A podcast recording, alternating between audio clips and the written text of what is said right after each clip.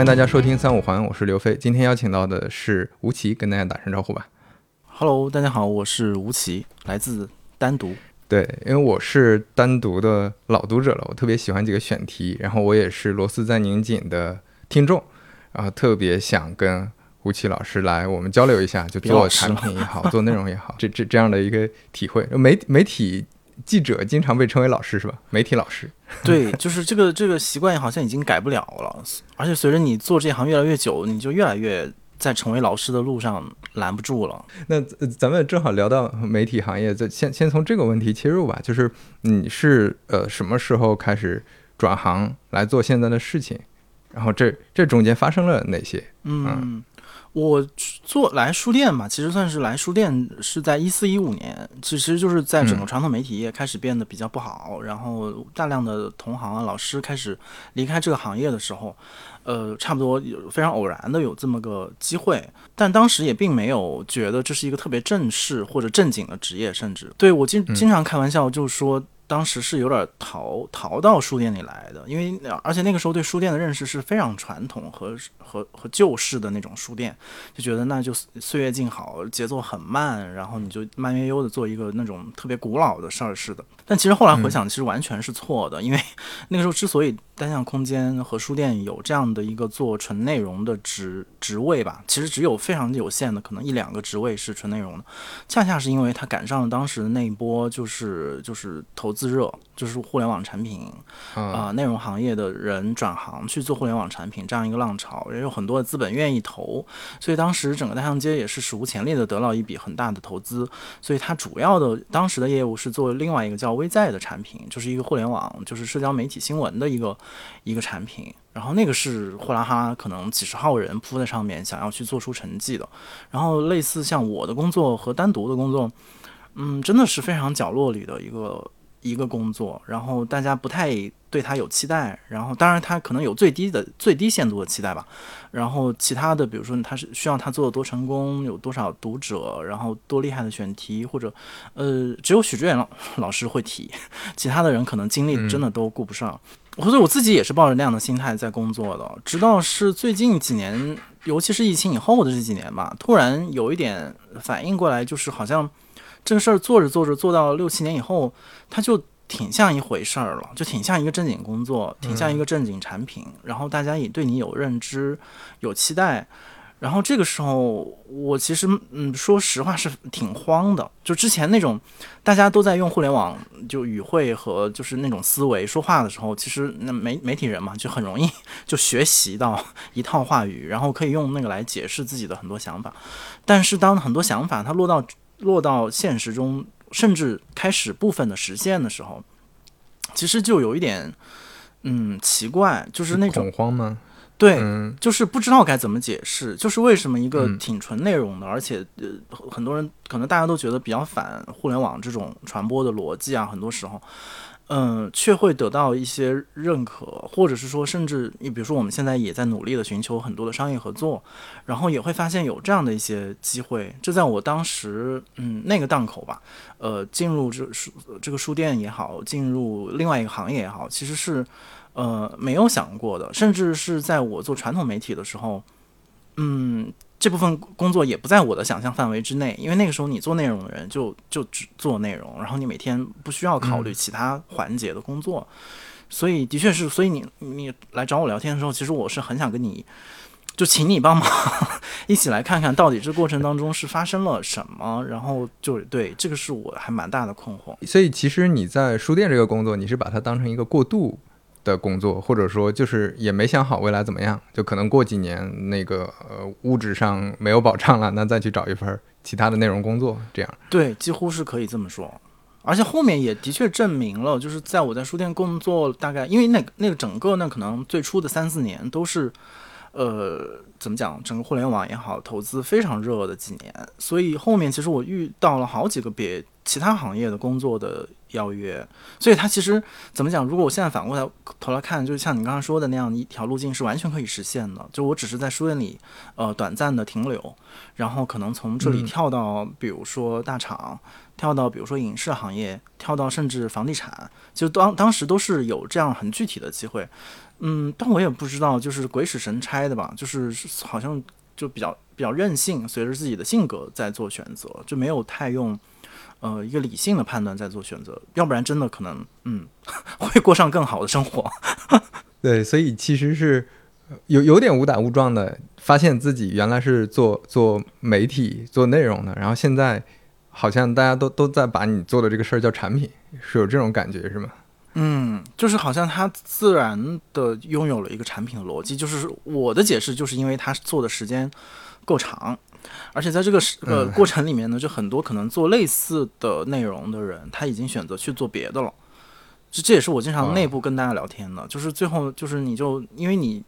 沙滩上的贝壳越来越少。然后留下的还能留下几个贝壳，大家就觉得哎，怎么还会有贝壳呢？所以就是这样的一个，这是我的一个解释啊。但我觉得想也想知道有没有其他的解释。我那那我们就回到你的困惑，你会觉得这里面有有没有什么具象的例子，让你感觉说现在在做的这个事情可能和你你原来认知的逻辑不一样，或者大家讲的逻辑不一样的地方？我我对我来讲比较具体例子就是听到别人的呃反馈，当然别人反馈就像刚才你会会说到是会看单独或者听螺丝，嗯，这个也是某种程度上来自读者或者说所谓的用户吧的一些声音，就是啊我看到你们做的内容了，其实都不用，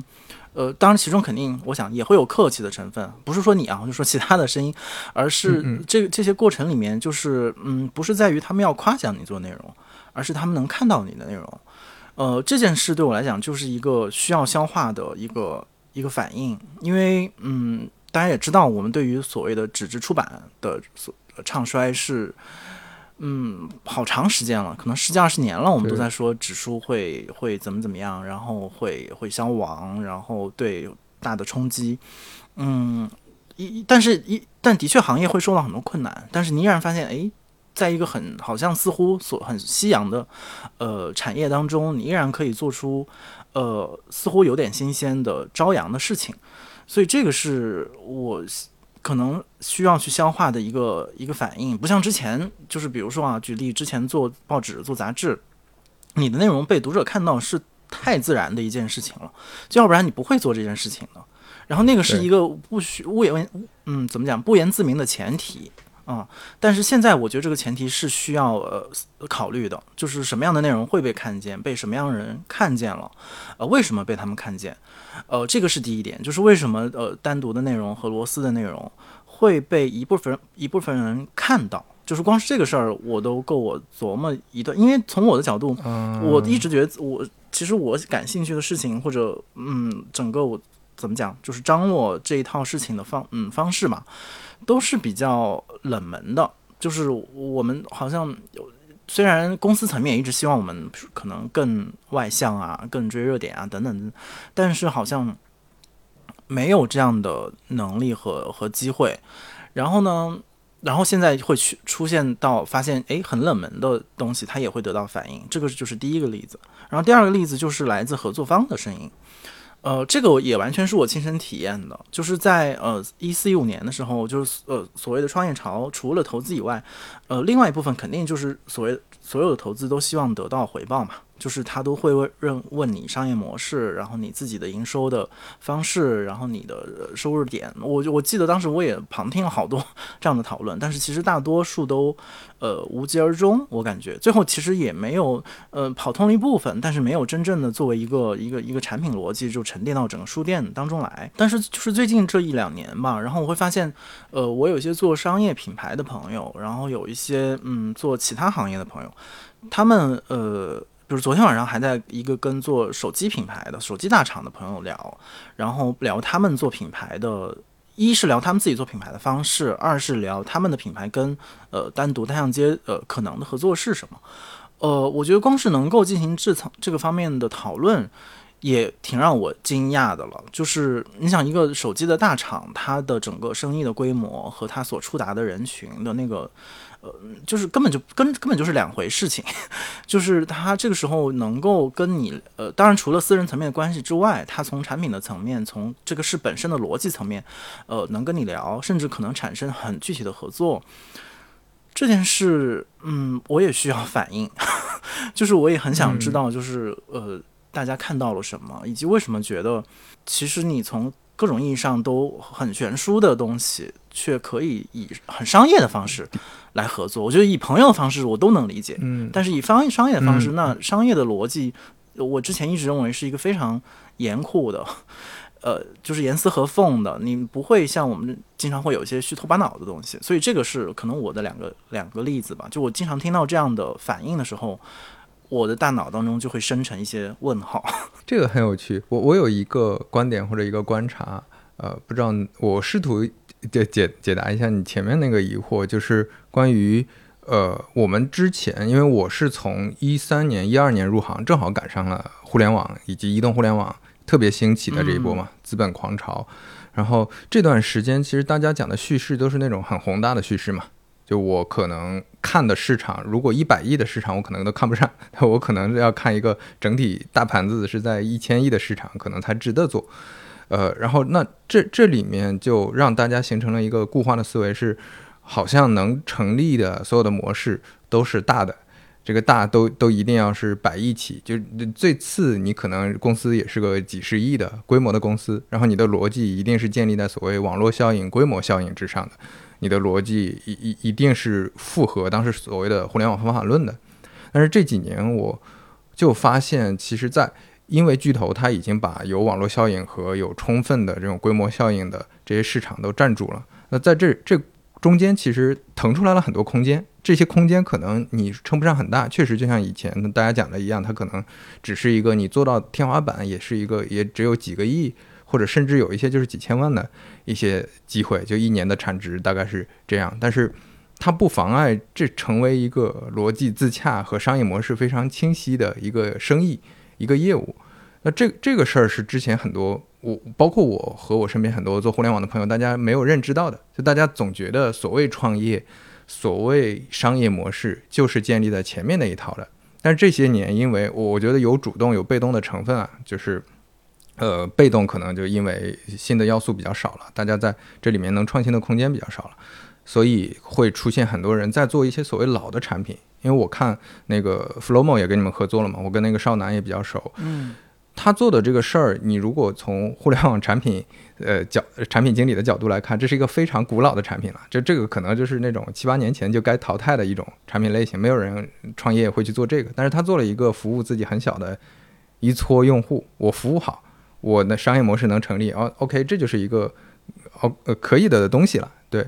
我觉得这是一个大家在寻求的一个新的叙事。这也是其实也是我想跟你聊的一个关心和很感兴趣的一件事儿，就是这件事儿，你你比如说把呃单独或者说做内容品牌这件事儿拿到像你刚才说的一个大厂的这个框架里去套，那它它其实是个小的东西，但这个小的东西它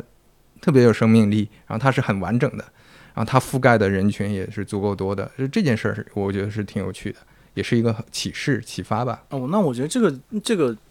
这条。解释的线索跟我前面说的那个，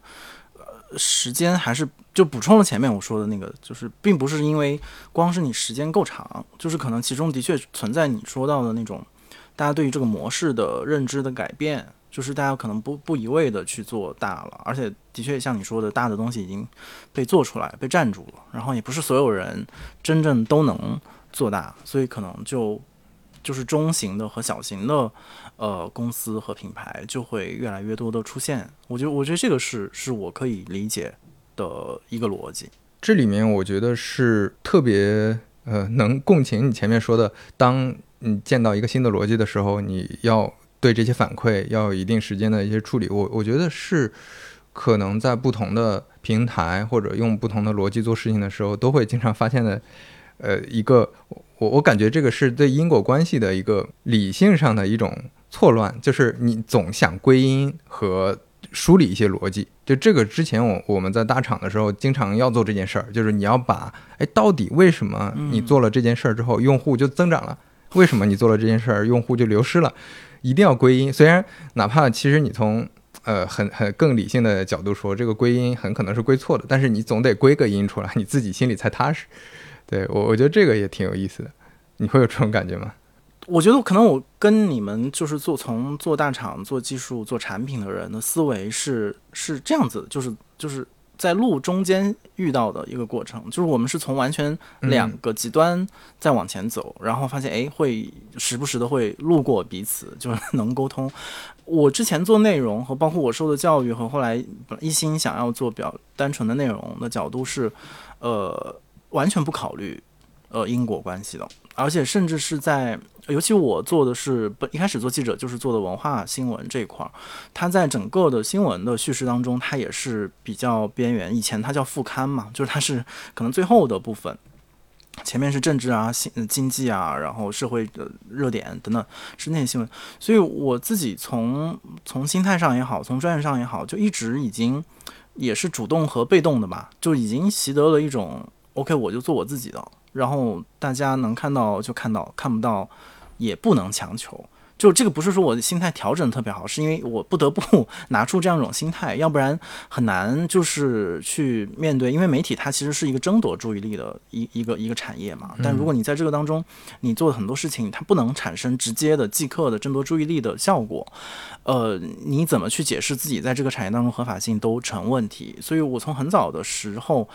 就嗯，不知道也是一种某种自我保护，就是不会去问因果，然后也不也说实话也不知道怎么问因果，因为那时候你没有这样的方法论，然后你从呃，当然传播学里面有一些东西，但是好像我也不太使用那样的一些理论的东西来就是指导实践。呃，但是就从后来开始做单独以后，慢慢的就是你真的是跟着一件事情，呃，慢慢往前滚。呃，在这个实践的过程里面，你会发现怎么讲？我我也哎呀，我套用自己的 那个句式，我就把追问因果也当做一种我的工作的方式和方法。就是因为我会发现，在很具体的工作当中，如果你不追问因果，这个事情就很难真的成立，就很容易，或者说做，尤其是做内容的人，很容易这个事儿就划过了。比如说我你写了一篇文章，我写了一篇文章，最后这两篇文章都出来了，然后大家也。做内容的人可能说啊，你写的也不错，我写的也还行，然后最后各打五十大板，或者是各各夸奖，呃一番，然后最后这件事情就过去了。就是到底是谁，嗯，哪里做得好，然后谁做的可能在某个档口对整个这个报纸也好，杂志也好，带来了某些呃效益，是。不会被追问的问题，尤其不会被公开的讨论。大家可以可能可以私下吐槽，或者每个人内心都有无限的那种委屈 和不满要要倾诉，但是大家没有办法像像可能像你们做一个产品的时候，我们 OK，我们就坐在桌上，我们聊一聊，就是到底你做了哪几件事情，我做了哪几件事情，然后呃，大家虽然会用因果的逻辑去分析，但是我觉得我需要补充的那个功课可能不是因果，而是分析，就是分析自己做这个事情。呃，从逻辑上来讲，他到底怎么去把握它？然后你到底是，首先是你，当然你也分析你自己，就是你在这个过程当中，呃，出现了什么样的失误，或者出现了什么样呃做得好的地方，然后甚至是因此而更新你对自己的认知。我所以我就尤其是在最近的工作里吧，就是我我说到的，就是可能哎突然意识到，嗯，单独这个事儿，某种意义上从量变发生了某种质变。我觉得就是包括我们现在内部也是希望单独这个品牌真的能成起为品牌。其实这件事我们在内部是很早很晚很晚才提出的，之前从来大家也不觉得单独，当然我们可以说它是个品牌，但是我们不觉得我们自己的品牌叙事能够被外部世界认可跟理解。但是现在我们也在调整，说 OK，那现在如果，呃，单独可以试试，就是往真的往一个自己的品牌去的时候，我就发现我必须得学习，就是刚才说到的产品的叙事，然后因果的叙事，来跟我的同事们沟通，然后也来看就各自的分工当中谁做的不好，谁做的好，然后如何衔接，呃，如何让我们自身的链呃逻辑链条是通顺的，而不是一个。非常散乱的，或者是非常任性的，或者是非常那种呃狂野的，就是这个这个都是做内容人很容易做出来的逻辑。但是我希望我们内部的小逻辑，因为它其实也是很小的团队嘛，小逻辑能够是是更通顺、有逻辑的、呃理性的一个逻辑。这样的我们去做事，可能大家的分工的工作的感受会更好。因为呃虽然做单独，但我们并不是我们是一个非常复合的团队，它不是说全是这种呃内容型的人。其实比如说。呃，那我们也需要有技术，然后有营销，然后有运营，然后有琐碎的事情，然后那这些事情，呃，怎么去分工安排，然后能不能互相的衔接上，这些就是蛮具体的挑战。然后在这个过程里面，其实我是会，就所以，我为什么说也也也很想听你的意见，就是去问你们，或者是请你们从你们的角度去看，甚至都不用评判单独，而是要你们是怎么做产品，你们是怎么工作的，然后可能。听你们说之后来想哦，那是不是单独也可以这样，或者单独其实不能这样？就是我觉得这个是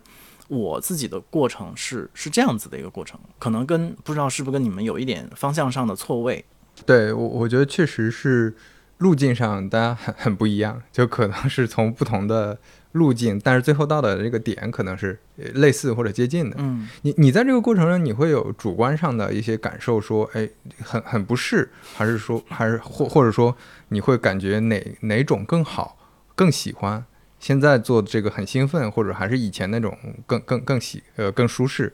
会有这种感觉吗？我现在已经不不问自己，就是我已经不感受自己的感受了。嗯嗯。就是如果我还要很很就是随着自己的性格去去追问感受或者去感受的话，可能这个工作就很难很难做下去，因为 因为可能基本上每个环节都会让你觉得不适，这种或者说不适应嘛。就如果没有那么情绪化的话，嗯，因为它的确跟我之前对整个内容行业的理解太不一样了，而且或者说跟我自己认知的我需要在内容行业当中扮演的角色太不一样了。以前传统媒体。的对于每一个年轻人的那个许诺的未来，就是大家都可以成为一个好的记者、好的作者，嗯，然后甚至甚至成为什么名知名知名记者，然后有，那你有有再厉害一点，成为公共知识分子，成为媒媒介的一个意见领袖、媒介明星等等等等，那个是就是完全是一个作者型的未来。就是，嗯嗯，你想，没有人会去追问一个一个名记者，就说啊，你怎么怎么做运营？就这事儿就更不存在嘛。所以在之前的那个设想当中就没有没有考虑过这样的一个路径。呃，但是现在就是我觉得是实际，首先是社会环境的变化，就是过去的那样一种，嗯，给所有人许诺出你可以出名的这样的一个，呃，一个一个。场域其实已经转换到别的地方去了，比如说自媒体，比如说呃像其他的内容平台上，你可以去做 UP 主，你可以去做 Vlogger，就是你可以有可能用那样的方式去去成名，但是它不是在传媒领域。另外就是我具体实践要做的事儿，比如说做好一个做好一本 MOOC，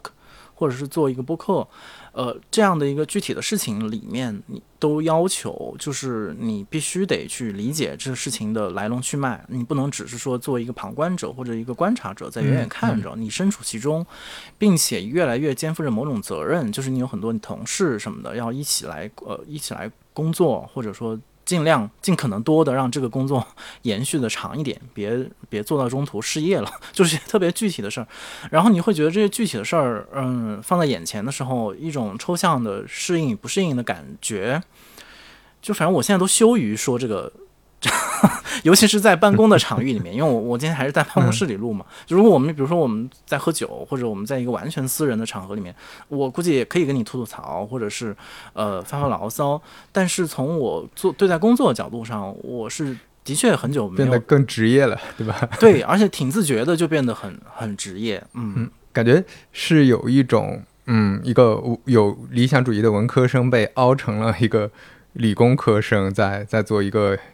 呃，职职业经理人的一个感觉，对，就是这种感觉挺强烈的。但是呢，就是也不知道他能不能做成。就是，就你如果你说 文理科这个也挺有意思。就最近不是更好就是高考嘛，然后就其实也会想到这种文理科的这种划分。就是怎么讲，文科生有的时候，哎，你是理科生对吗？我是理科生啊，对，就是我不知道可能也是一小撮吧，就是一小撮可能成绩成绩相相对较好的文科生，比比如我本人说起来都很羞愧，呃，其实有的时候会有一种幻觉，就是我也可以做理科生做的事情，就是我说的是文科当中一一小部分啊，不是所有的文科生。嗯，比如说那比如说我我嗯，我不知道你会不会有这个感觉，就因为你现在也做很多内容的事情，就是你看到比如说文科生在做一些事情的话，内心会不会有一种？其实我也能做，呃，对我我觉得大家都会有，就是呃自己在自己的这个领域有一些呃正反馈之后，可能会因因为你天然不太了解嘛，所以会觉得那个事情我也能做，对，嗯，对。然后我现在就觉得，我不知道这是不是一种幻觉，就是或者是一种嗯一种自我感觉良好的另外一种形式啊。但是反正看起来就是还有一份工，就是还能做，我就觉得那就再试着往前。走一走，对。首先，文理划分这个事儿，可能就是一个可以 可以拓展起来很大的一个话题。但我总感觉是，嗯，这里面大有大量的其实是像像你前面说的适应的部分和学习的部分和实践成长的部分，而不是一个人天然就是你出场出场设置是这样，对啊，你一定是这样。我我觉得这个倒不是。对，因为因为你像呃我自己做内容，那这个过程其实也是长期自己我我从小喜欢写东西，喜欢看书的养成的一些习惯，让我能在做内容上感觉还还顺畅一些。那这个这个跟我是不是理科生，我感觉就没有那么强的关联了。对我会有这种感受，嗯嗯。我我想到之前跟一个另外一个播客，就是跟那个象征他们有有聊过一次，然后当时就是跟他大聊好几个小时，然后被逼的 就一直在自我剖析。然后我就，但是当时当时有聊出一个事儿，我觉得挺有意思的，就是某种上也可以回应，就是前面说的，就是就为什么好像这个工作看起来不是，但是还要接着往前做，就是除了特别 cynical 的那部分的原因之外，可能也有一部分比较正面的原因是来自于当时说的，我们就说，其实文科生也有文科生的 nerd，就是也有一些人他可能就就真的中了文科的读，它真的不是说。单纯的因为一种很文艺的爱好，或者一种一种相对抽象的一种怎么讲兴趣，呃，也没有把它完全当中。当做一种外在、外部、外在于自己的知识或者职业，他就真的挺喜欢，就是文科当中的门道。他可能就有点像，比如说那理科生对于比如说物理啊、天体物理啊，或者对于呃某种技术痴迷的那个那个劲儿。但是我们其实不太用这个这种形容来形容文科生，因为文科生看起来比较比较招摇，然后他们好像不太需要再贴这种标签。但是我觉得，其实学文科的人有一部分人，比如说嗯做翻译的人。嗯，或者是说做编辑的人，他们其实是有这种有这种气质跟精神的，然后而且也是这种气质跟精神支撑他们能够用漫长的人生去做一件事情，然后最后，呃，这件事情可能有没有带来结果不是很重要，但是这件事情本身做它的这个过程非常的愉悦。我觉得这个是另外一个我用我用来支撑自己的一个一个怎么讲理由，就是的确能感觉到你做这些事儿事儿的时候是高兴的，是有兴趣的。然后我觉得这个东西可能就是某另外一个层面，就是跟性格呀各种就是其他的那种主观层面上的一个一个原因吧，就是为什么还能还能接着往下做。你你会有感觉，因为你毕竟在做内容，包括你前面讲的一个记者，可能他的更多理想是我成为一个公共知识分子，我成为一个能够影响他人，更多的是我会为社会创造这种价值，让大家看到这个世界的呃真真实的一面等等，会有这种更理想主义和和更有一些责任感的这种状态。你你现在在做的也一直是这种事儿，你你会延续这种状态吗？你会感觉你做单独或者你做这个播客会有这个诉求吗？之前是没有的，我觉得这个我也是经历过一个完全的变化。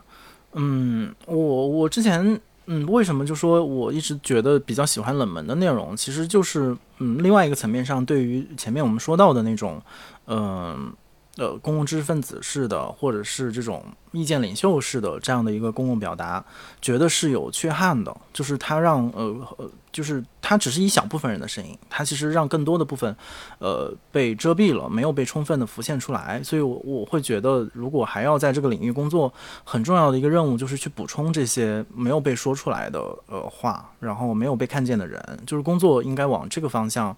呃，去做。嗯，但是到最近吧，就是可能有疫情是一个很大的，就是怎么讲？就是激化剂，就是它一下就是把很多就是过去比较温吞的问题，全部非常激烈的方式浮现出来。这个时候又发现，可能真的做内容跟做就是做传媒的人吧，就是这个领域里面，嗯，如果没有那种责任感和那种理想主义。那这个工作就好像也真的失去了他自己天然的一个部分，就是那些东西真的也都内在于这个职业当中，因为有的时候你你说很多话，呃。不纯然是为自己而说的，就是你或者说你必须得有这个劲儿，不然 不然你做点什么不好呢？就是你做一个其他的工作，能够更好的养活自己和自己的家人，然后呃乖乖的、比较沉默的，然后也不用关心到底周围发生了什么。所以这个事情本身的逻辑里面包含了内在的包含了责任感和理想主义这个东西，或者说这个成分。所以我在最近疫情以来的过程当中就。呃，当然也是一个怎么讲自我觉醒的过程。就之前是比较对公共发言比较谨慎，然后甚至是有很多的反思和希望保持某种距离。到后面发现，其实你还是得更积极的参与进去。就是这个参与，只要你自己心中有一个一个标尺或者一个标准，就是我参与这件事情是不是为了我自身的利益？就是这件事儿，我希望时时能够问自己。但是你问自己不一定能做到，但是我觉得希望有这样的一个问题存在，然后是你要投入进去。要不然内容和嗯，就是要不然你是支撑不了自己做内容的逻辑的，所以我也在这个意义上呢，就没有特别的嗯，怎么选择？比如说我没有选择那种收费的系统，呃，知识付费的系统，或者是一个封闭的一个一个一个怎么讲一个内容系统，这个跟我前面说到的对这个行业的一个一些基本原则的理解是有有冲突的。所以，嗯，而而是一个真正的公共或者一个完全公开的公共，我觉得这个是这件事儿，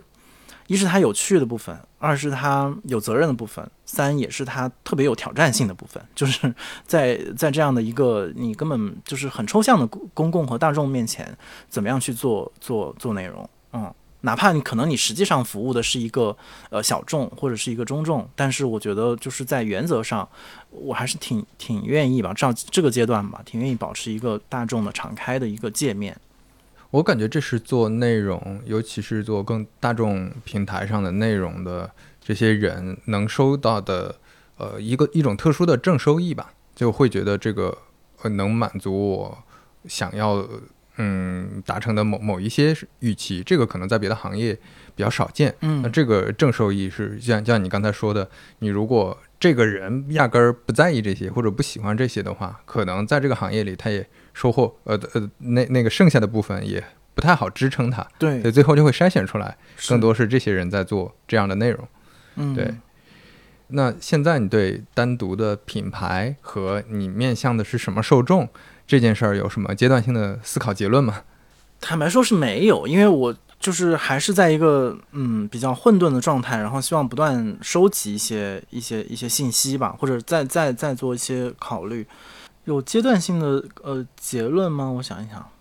我我觉得可能那个阶段性的结论还不是关于呃嗯单独的，我觉得可能阶段结论是关于社会的情况的变化和。对于我们想象一个比较进步的社会的过程当中会出现的一些呃现象和结果，就是呃虽然我们会会说，比如说我们有各种各样的事件啊，然后危机等等等，但是我的一个观察就是一个一个还还只要还能正常运转的社会，对那个大家对于进步的事情是的的那种怎么讲愿望吧，是一个挺大的市场。就如果一定要用比如市场化的语汇来形容的话，呃，举一个很很。直接的例子就是，比如说，如果我们现在说，比如说我们的就是传媒习惯或者使用产品的习惯，我们可以说一二三，然后说啊，可能有的人不看指数啦，有的人喜欢听播客，有的人可能嗯只只只刷短这个短视频等等等，会说很多。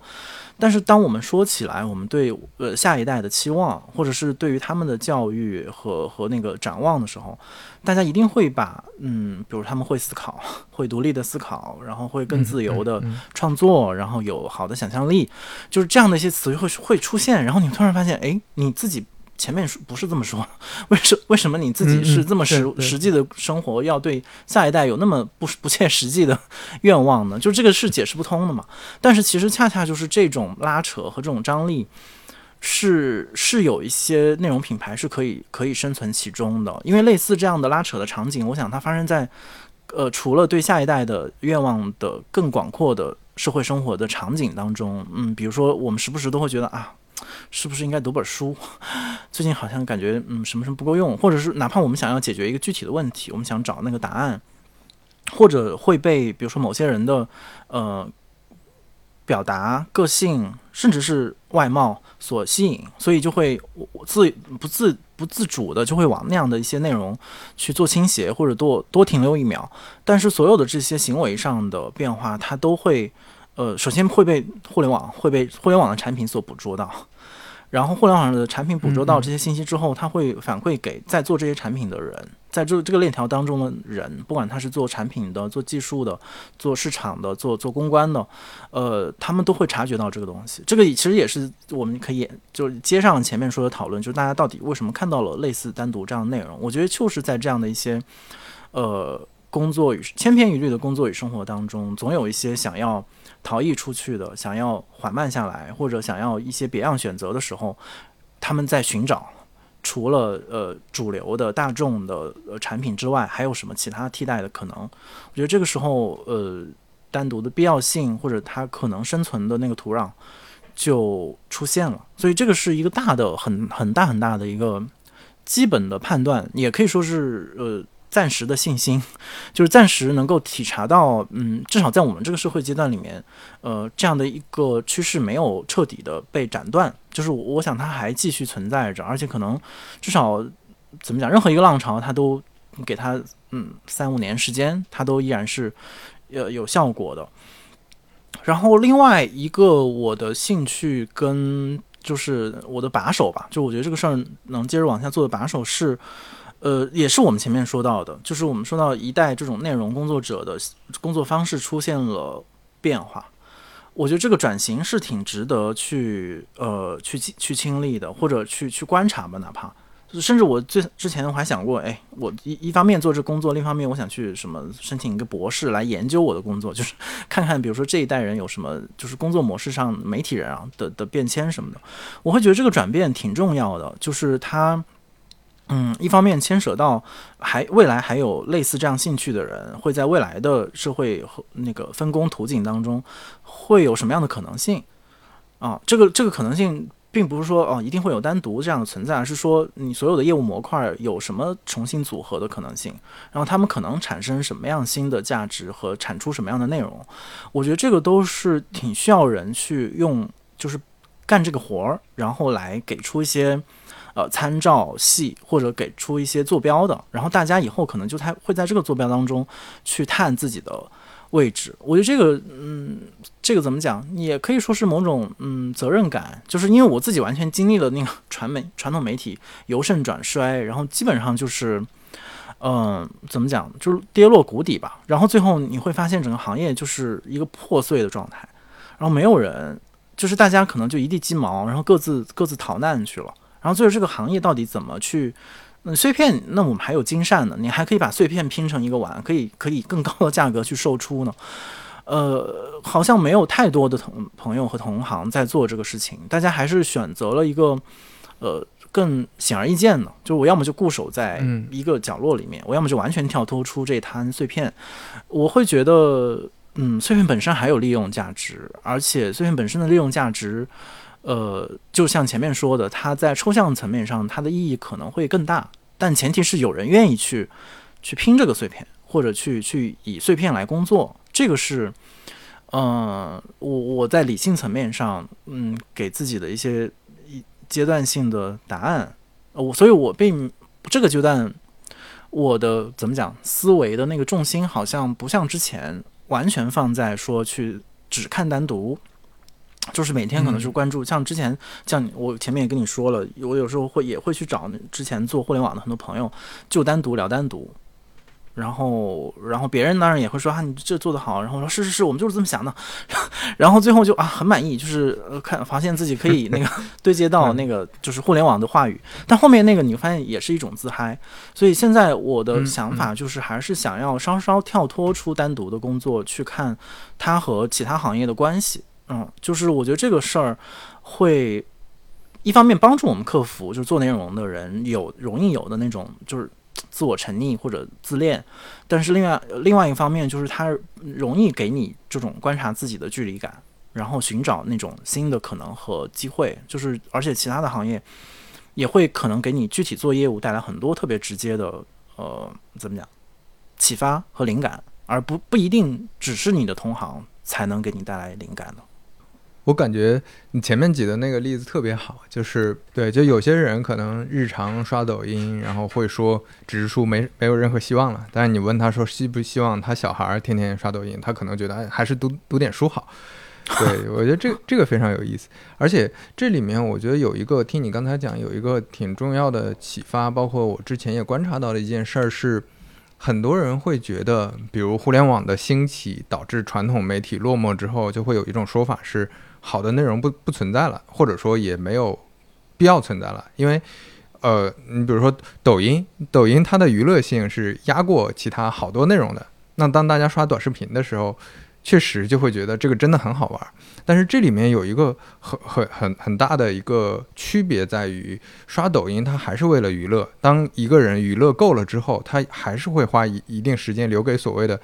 嗯，我我觉得不一定叫进步吧，就可能留给一些严肃的内容，留给一些可能更有信息量的内容。就每个人，我觉得都是这样的。就这并不是说有些人是抖音用户，有些人是纸质书用户，而是可能每个人他都会切分出来不同的需求和场景。我觉得这点，这这个认知还是挺重要的。所以这样。我自己推断出来，我会感觉未来整体还是乐观的。就它是让让整个内容更丰富了，未来可能会有一个更结构的一个组成。这个组成里面，当然可能那种娱乐性的呃内容还是占大头，但是一定会有更多的空间留给不同的类型的这些信息和内容的平台也好，品牌也好。这这件事我还是非常乐观的。我我不知道你会有这种同感吗？我觉得你描述那个现象，我是有同感的。就是包括刚才我们说刷抖音的人不一定不看书，我觉得也可以反过来，就是看书的人也不一定不刷抖音。比如说我也刷抖音，就是我在有些时刻真的很需要刷一下抖音，然后才能彻底的 放空。我觉得就是大家对于就是自己的真实的需求和愿望，呃，一定是一个越来越透明和越来越呃民主。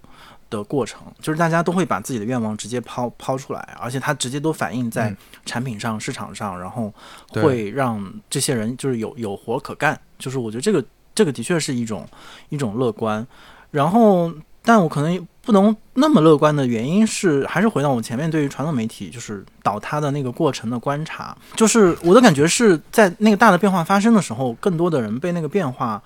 呃所。覆覆盖吓到了，对，吓到了，或者就就就作鸟兽散了。然后，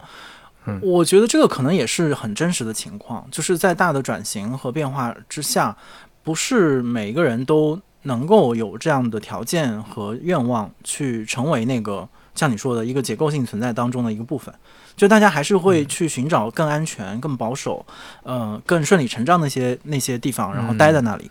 然后，但我们说到的那种一个可能更结构性的，能够能够比较有互动、有比较动态的过程，它其实是需要参与其中的人，至少一部分人能够形成为一个特别，嗯，怎么讲，有主动性的一个节点。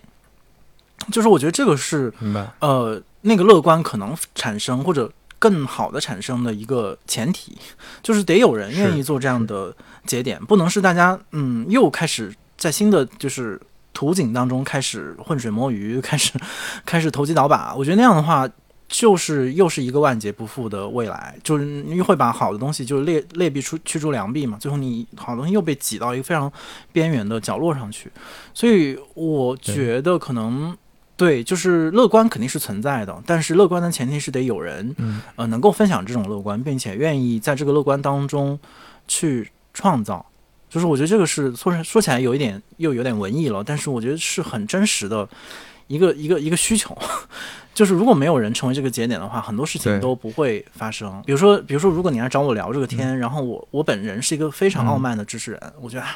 做产品的人什么都不懂，我跟他聊什么？嗯，或或者说我会会把这个工作排到那你可能你别的工作当中非常非常后面的那个。其实类似这样的沟通就会不会存在的。我觉得类似这样的场景。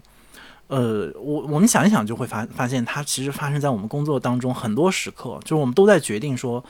哪个东西是我要立刻要完成，哪个东西我无限的往后拖。然后类似这种需要你跨行业，然后跨出舒舒适区的这这样的一些事情，多数时刻还是被人往后排的。所以对，所以我觉得可能也是补充 一下你的乐观嘛，就是没有那么大的乐观。就这个，我我我可以补充一点，就是可能说说出来比较刻薄的一个观察，就是现在大厂也不好过了，就是可能以前，比如你像那个呃呃 BAT 啊，或者像字节啊，他们会花很大力气去从媒体行业，这可能对媒体行业来说都不是翻倍了，可能翻好多倍去挖一个内容做内容的人去做做负责人，但是现在这种事情越来越少了。就可能长期看，又会回到一个均值回归的一个情况下去。行业的发展或者一个大的领域的发展，经常性的是那种往前走一步，再退两步，再往前走两步。我觉得肯定会有这种周期波动的。反正从我从我自己个人的那个观察和视角来看，我总觉得这件事儿，因因为其实就像我前面说的，很多人你追求这种宏大叙事，发现追求不了了。就现在，呃，字节系的这些内容产品已经基本上把所有大厂的产品给打趴下了。那大厂他们都没有太多机会，但这个时候反而机会留给了一些小的品牌、小的内容的平台。呃，那我觉得这个会慢慢的更多做内容的人，呃，主动的在选择说我要不要回到原来的这个路上来。对，这这这件事儿我还是。个人比较乐观，嗯，我觉得在这里面可能还因为我们前面聊了聊了很多趋势啊，或者是变社会的层面的变化嘛，呃，我觉得可能还有一个变化就是做不管是做什么吧，做内容也好，做其他行业的人也好，就对自己行业的那个确信，我觉得那个是我也觉得挺重要的，就是嗯，不能是说，或者说我我前面说的那个问题，恰恰就在于是。当风口变了，然后很多人的选择和那个我选择都还好了，我觉得主要是他们的准则和和志向好像都变了。我觉得这对这个现象，我是觉得有一些问题的。就是，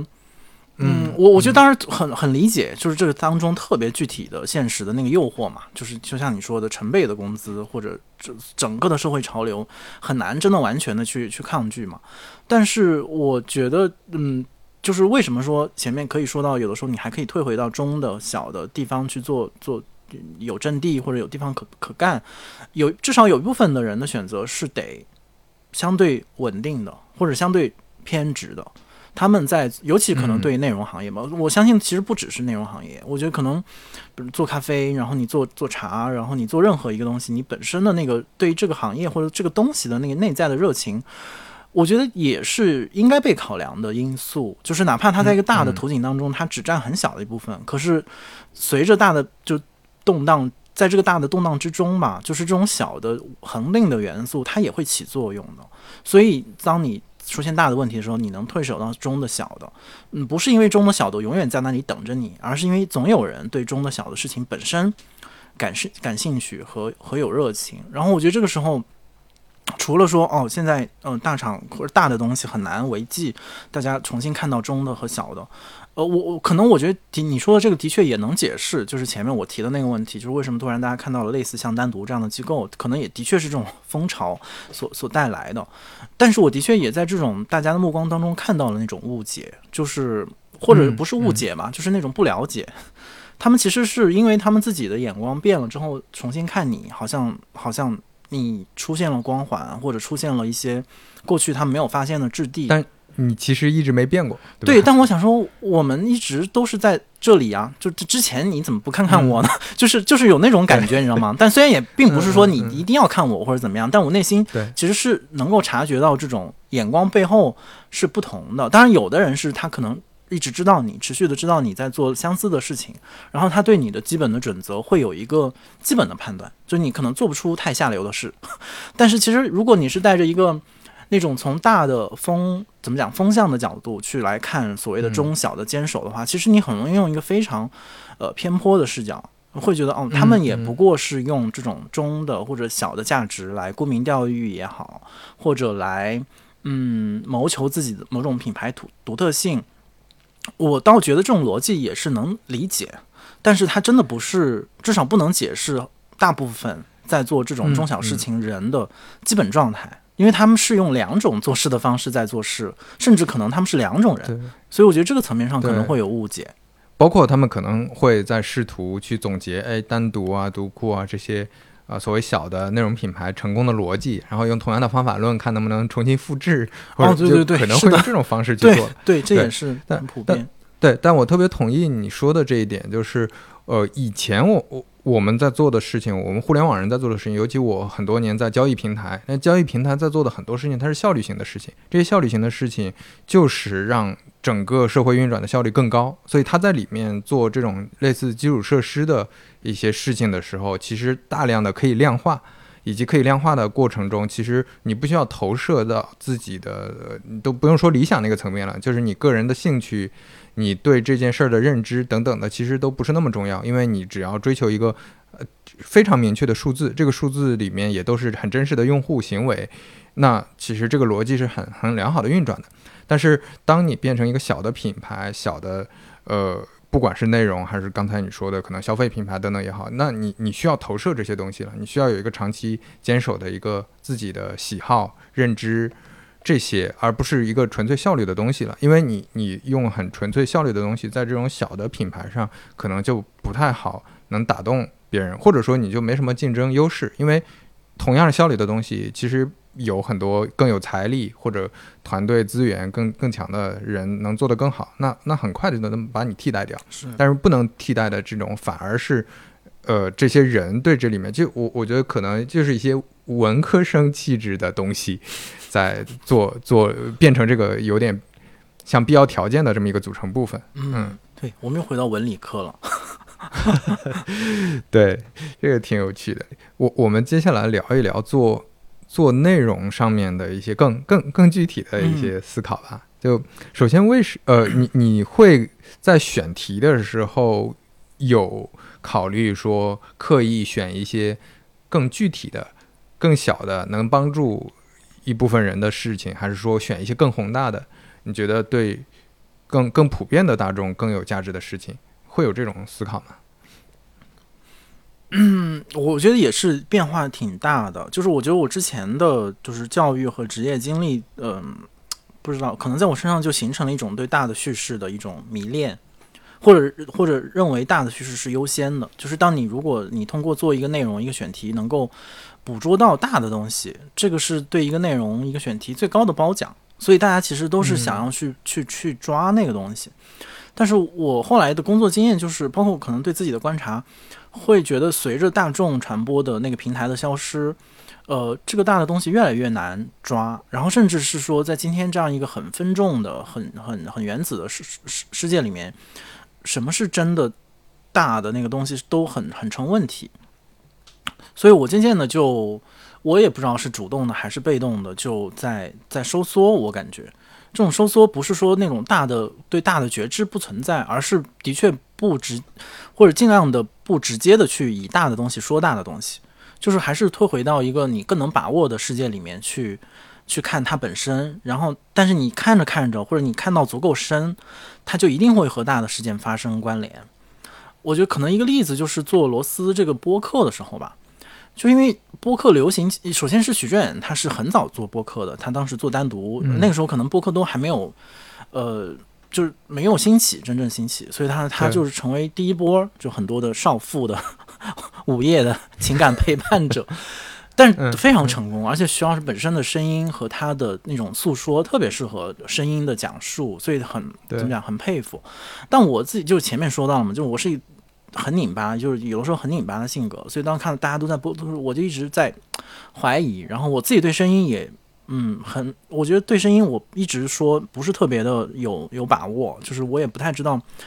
怎么样的声音，就是我我首先声音摄入就比较少。二是也羞于听到自己声音，所以对于声音这个东西就没有把握。嗯，所以之前很早之前，嗯，大概两年前就试过录一个东西，然后发现完全不知所云，就不知道是是什么东西，所以就搁浅了。然后后面呢，就整个播客市场就开始起来。然后在这个过程里面，就是还是在在想这个问题嘛，就是其实是在那个跟向老师做那个书之后，呃，在在想。嗯，我那做这个书，你不能只是说提出了这个书和这个提法，那你在实践上你怎么去呃延展它，或者去去去去展开它？然后这个时候我才想到一个很具体的切入点和题目，就是 OK，本身我们的这个谈话就是希望可能针对更年轻的一代人他们的选择和困困惑。那一个很重要的问题就是，那我们得去追踪，就是这代的年轻人在做什么，在想什么。那再再具体不落实到类似像我，那至少是在所谓的泛文化行业里面。那在这个行业里面的年轻人在做什么，在想什么，就变成一个更具体的问题。然后，而且会意识到，嗯，如果是这样的一个前提的话，嗯，比如我在找他们去做特稿，然后做访谈，就很不很奇怪了，就这个媒体这媒介形式就不 fit 到这个题目和这个人群了。那你天然的你会哎。现在有播客这样的一个很成熟的工具，它能够通过我们的聊天，通过声音去去聊大家的一些一些畅想嘛，都不需要特别严丝合缝的成为一个一个结论，就觉得哦，那我好像突然找到了去打开播客这个形式的一个一个题目，那就是比如说罗斯第一季的时候，就我们的命题就是就新一代文化工作者的方法论，就是他们是呃怎么写书的，怎么做出版的，为什么非要做翻译？然后等等等等这样的一些一些问题，我也就是因此而克服了前面我说到的，不管是对一个这个介质的一些嗯陌生也好，还是自己性格里面比较呃就是比较扭捏的部分，然后都因为你找到了很具体的题目，得到了克服。然后嗯，我我自己觉得这种用题目议题来驱动的工作方式，嗯。还蛮蛮蛮切实的，就是你好像你每次都是因为有了一个很具体的问题，然后想要去去求解，然后在这个过程当中，你开始使用到你能够用到的媒介的手段也好，或者是传播的手段，然后这个过程比起那种因为呃媒介手段在先，就是我一定要做一个博客，然后再来构想它，好像要更更舒适。这工这个工作方式会让我觉得嗯更舒适。对我觉得这个是可能也是一个变化吧，嗯，所以抽象来看，会感觉现在更愿意切入一些更具体的事情、更具体的一些叙事当中，关注更具体的人和内容。对，我觉得这个是也是前面我们聊的好多关于就是社会的变化的一个一个怎么讲启示吧。就是如果我们不看具体的人和具体的事件是怎么发生的，呃，你的大的那个判断永远是模糊不清和和和抽象无比的，而且而且无法讨论。就你你认为世界是是 A，我认为世界是 B，然后我们的世界从此就。就永远隔绝了，因为我没有任何的通道，我们没有任何的共同语言。但是你发现具体的人，就是我觉得你面对具体的人，嗯，可能再有分歧，呃，除非对方就真的是很很混不吝，其实你都能找到特别具体的通道是可以可以沟通的。我觉得这个挺重要的。嗯，包括在呃把自己作为方法这本书，对我和我身边很多朋友的。很重要的一个启发，启发就是关注更具体的事情，关注更附近的事情。因为我在之前做呃自媒体或者做内容创作的时候，我会很习惯性的就用互联网的宏大叙事嘛，就去你点评一下，点评一下腾讯，对吧？点评一下字节，就一点评都是那种非常大的那种，看起来好像。呃，内容本本身自洽也有逻辑，但是实际上这样很容易就陷入一个大家都是一些点评家，然后在大家去围在一块儿，有点像村口老大爷去去聊天闲聊一样，在指点江山一样。那我觉得他他带给包括我自己的价值和带给身边朋友、带给读者的价值都会比较小，所以在呃这些年，我会更关注。你像我做播客，我我觉得跟你的想法非常像，就是邀请到很具体的这些人，这些人，这些互联网从业者。这些朋友、年轻人、中年人，他们在面临什么样的问题？他们有什么样的生活的方方法、工作的方法？这个可能我觉得会会更有价值。这这是我自己的感受。嗯嗯，可能与此同时，我我也还是关注到有很多这种就是就宏大话题讨论的，怎么讲声音，或者是依然是有有有受众吧，有价值。对我依然是有受众，这个也是蛮嗯蛮。一一是观察别人的这样的一些声音的时候，我会有也会有反思，就是其实大的东西依然是需要被讨论的。呃，二是我觉得可能通过我们这样的方式，从具体的人和事入手。它最终可能也会帮助我们去抵达一个宏大的东西，是就是。嗯，不管是从什么角度上，从比如说从论据的角度上来讲，还是说从呃就是那个结论的角度上来讲，我们都会拥有更多的材料和底气去接近那个我们之前前就之前的一套沟通的方式发现沟通不了的那个那个层面，你会说说的更更嗯嗯。更及物一些啊，你就不是空对空了，就很多时候。对对对，就是可能一件事情就稍微大一点的事情，它存在太多切片了，特别多的角度。如果能从不同的具体的不同人的视角去讲的话，可能对这件事儿的认知肯定是更完整的嘛。对你就像，呃，之前大家经常聊阿里到底是一家什么公司。就尤其之前阿里的价值观、阿里的文化，在整个互联网行业非常呃知名的时候，大家都在学习的时候，但是后来发现，你跟不同的阿里人聊，不同的阿里工作过的和在工作的人聊，每个人的视角都差异非常大，因为这个公司太大了，这个公司已经几十万人了，它有这么多的园区，这么多的部门，这么多的工作方法，你可能得从具体的这个角度切分，才能。获得的 一部分盲人摸象能得到的这个结论，但是你很难说有一个很完整的论述是真的能把它精确的描述到的。我的有一种感受是，当你选题选的比较具体的时候，其实有的时候也会陷入一个会不会变得越来越猎奇，因为你会发现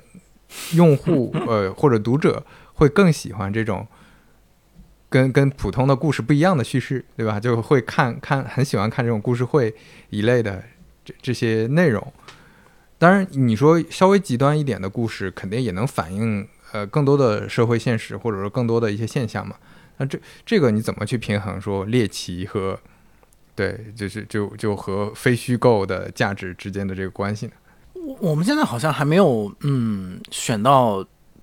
可能我们现在做的。从播客的角度，反正也没有到，是呃没有到需要猎猎奇的层面。但我在想，比如说我们做单独的选题，因为单独做了比较长的时间，我觉得可能对我们来讲，可能与其说是，或者说对我自己来讲吧，就是我觉得猎奇我不太担心，就是我甚至觉得一定程度的猎奇是一个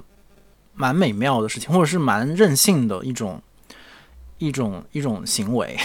就是他他你如果你时不时能够呃列到那种真的跳脱出大家认知之外的那些那些故事，我我觉得蛮幽默，就 就我我蛮喜欢这种就是就是秩序之外的东西。我现在觉得我自己比较警惕和觉得可能会有问题的是，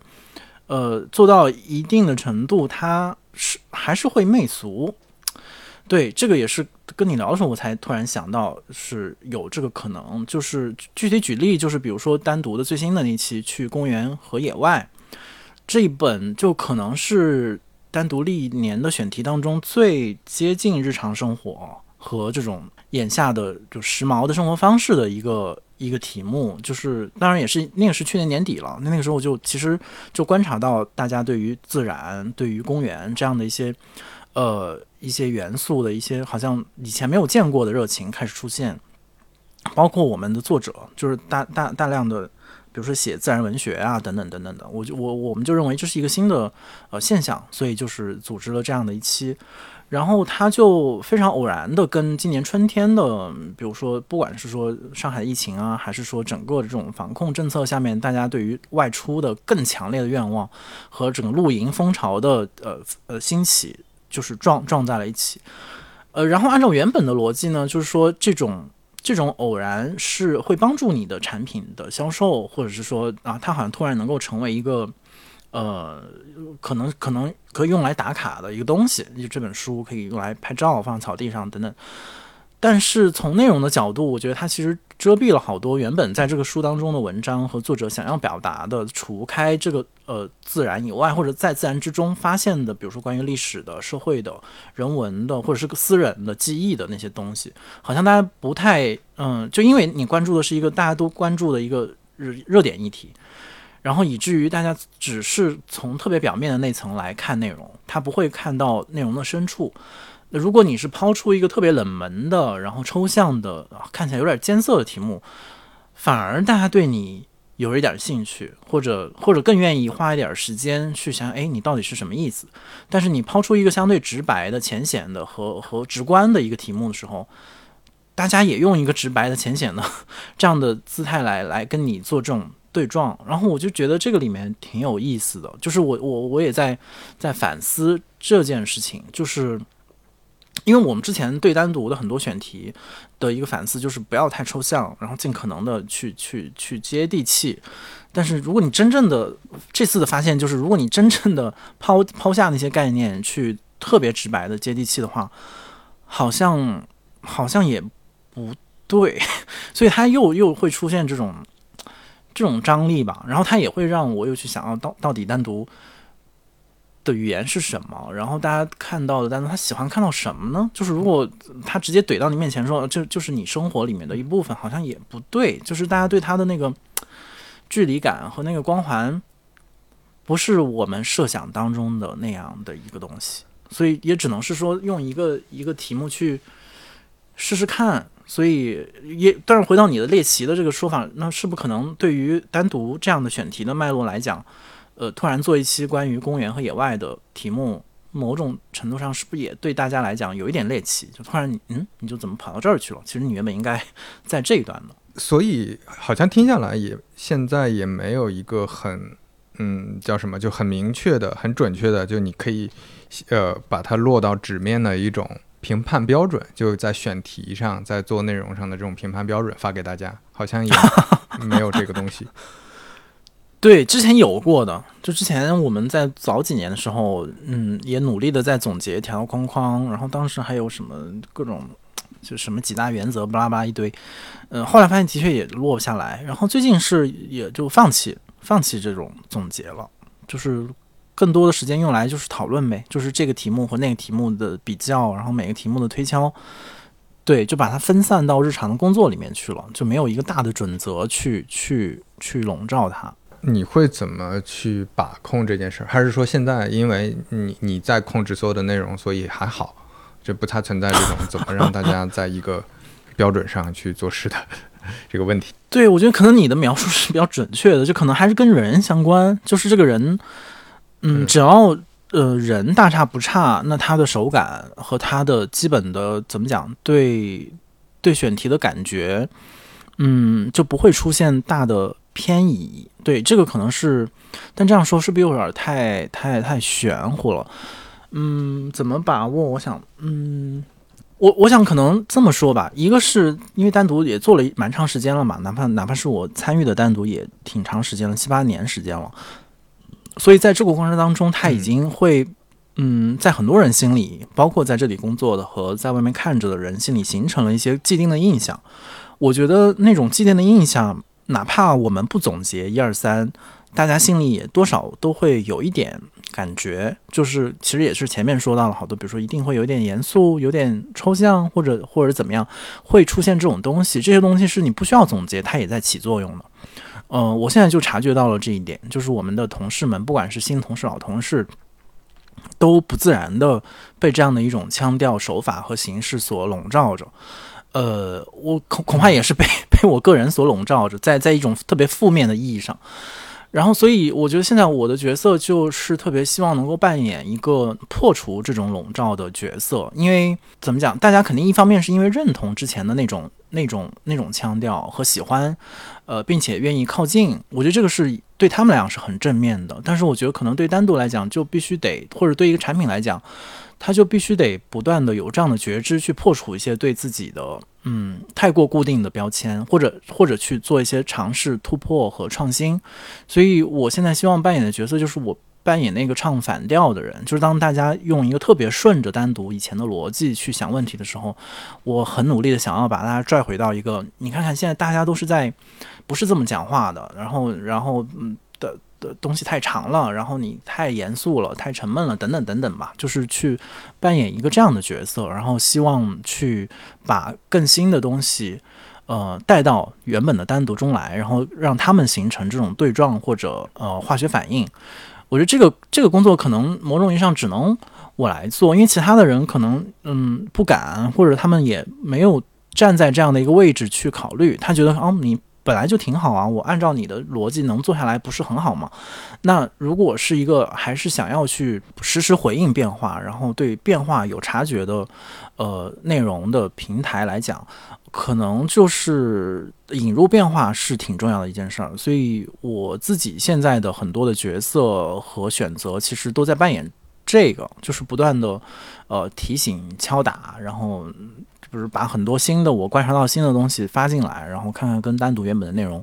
呃能不能契合，然后如何契合。对我主要是在扮演这样的一个角色，然后呃前面就是回应你说到那个标准的问题。我觉得可能这个阶段对单独来讲，尤其是可能今年吧，其实最近几年一直都是了，也是挺重要的一个转转转型的阶段。所以这个在这个阶段，嗯，没有太多的呃时间，然后可能也不是特别必要的去做嗯这种总结，就是呃总结可能总是在你一个相对安稳和你比较成型的状态嘛。然后我我感觉最近几年的整个生态的。教训就是，基本上你呃以年为单位去考虑自己的工作，就就已经很长了。就比如说我们今年大概怎么做，可能这一套到明年就会立刻被推翻，所以也有一点怎么讲，嗯，被迫吧，放弃了之前那种嗯数十以数十年为一日，或者以三五年为一个阶段去看自己工作的这样的一种呃习惯性的眼光，而是更具体、更眼前，然后。更怎么讲？更主动的拥抱变化，就是也许是这样子。这个我倒是挺出乎意料的，因为我总感觉像做纸质书啊，内容品牌，包括你们做的很多内容，我感觉也没有那么强的时效性。嗯，也会面临说外部因素影响很大，导致你们要做很多调整这种情况吗？这个外部因素可能并不是说一个很强力的呃压力，或者说一个一个挑战。我觉得也，我主要是一一种自己的要求吧。嗯，对，就比如说你刚才说的那个反馈，就是好像也不是特别的有时效性。哦，那我觉得可能就这就是说明这个东西做的有问题，就是就是它，嗯，我觉得不能完全没有时效性的，就是作为一个内容的机构，就是它一定要在该有时效性的时候，嗯，时效性非常过硬才行，哪怕你做不是硬新闻。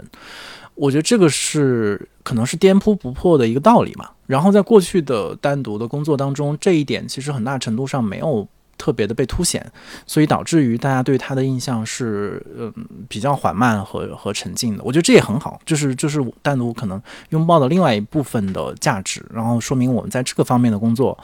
呃得到了或者比较成功，然后得到了一些一些一些反馈。但是与此同时，就是在呃。怎么讲？更前面说到那种更积极主动，然后呃拥抱变化那个层面，呃，我越来越觉得也是我们应该去做工作和去去提升自己的部分嘛。所以，嗯。所以我们最近的工作重点就是会在这一块儿。当然，当然，可能对我们来讲最重要的那个 trigger 就是疫情，就是当这个疫情一个非常大的、巨大的紧急的危机出现的时候，你说我在其中扮演一个沉静的、呃缓慢的、然后深沉的角色，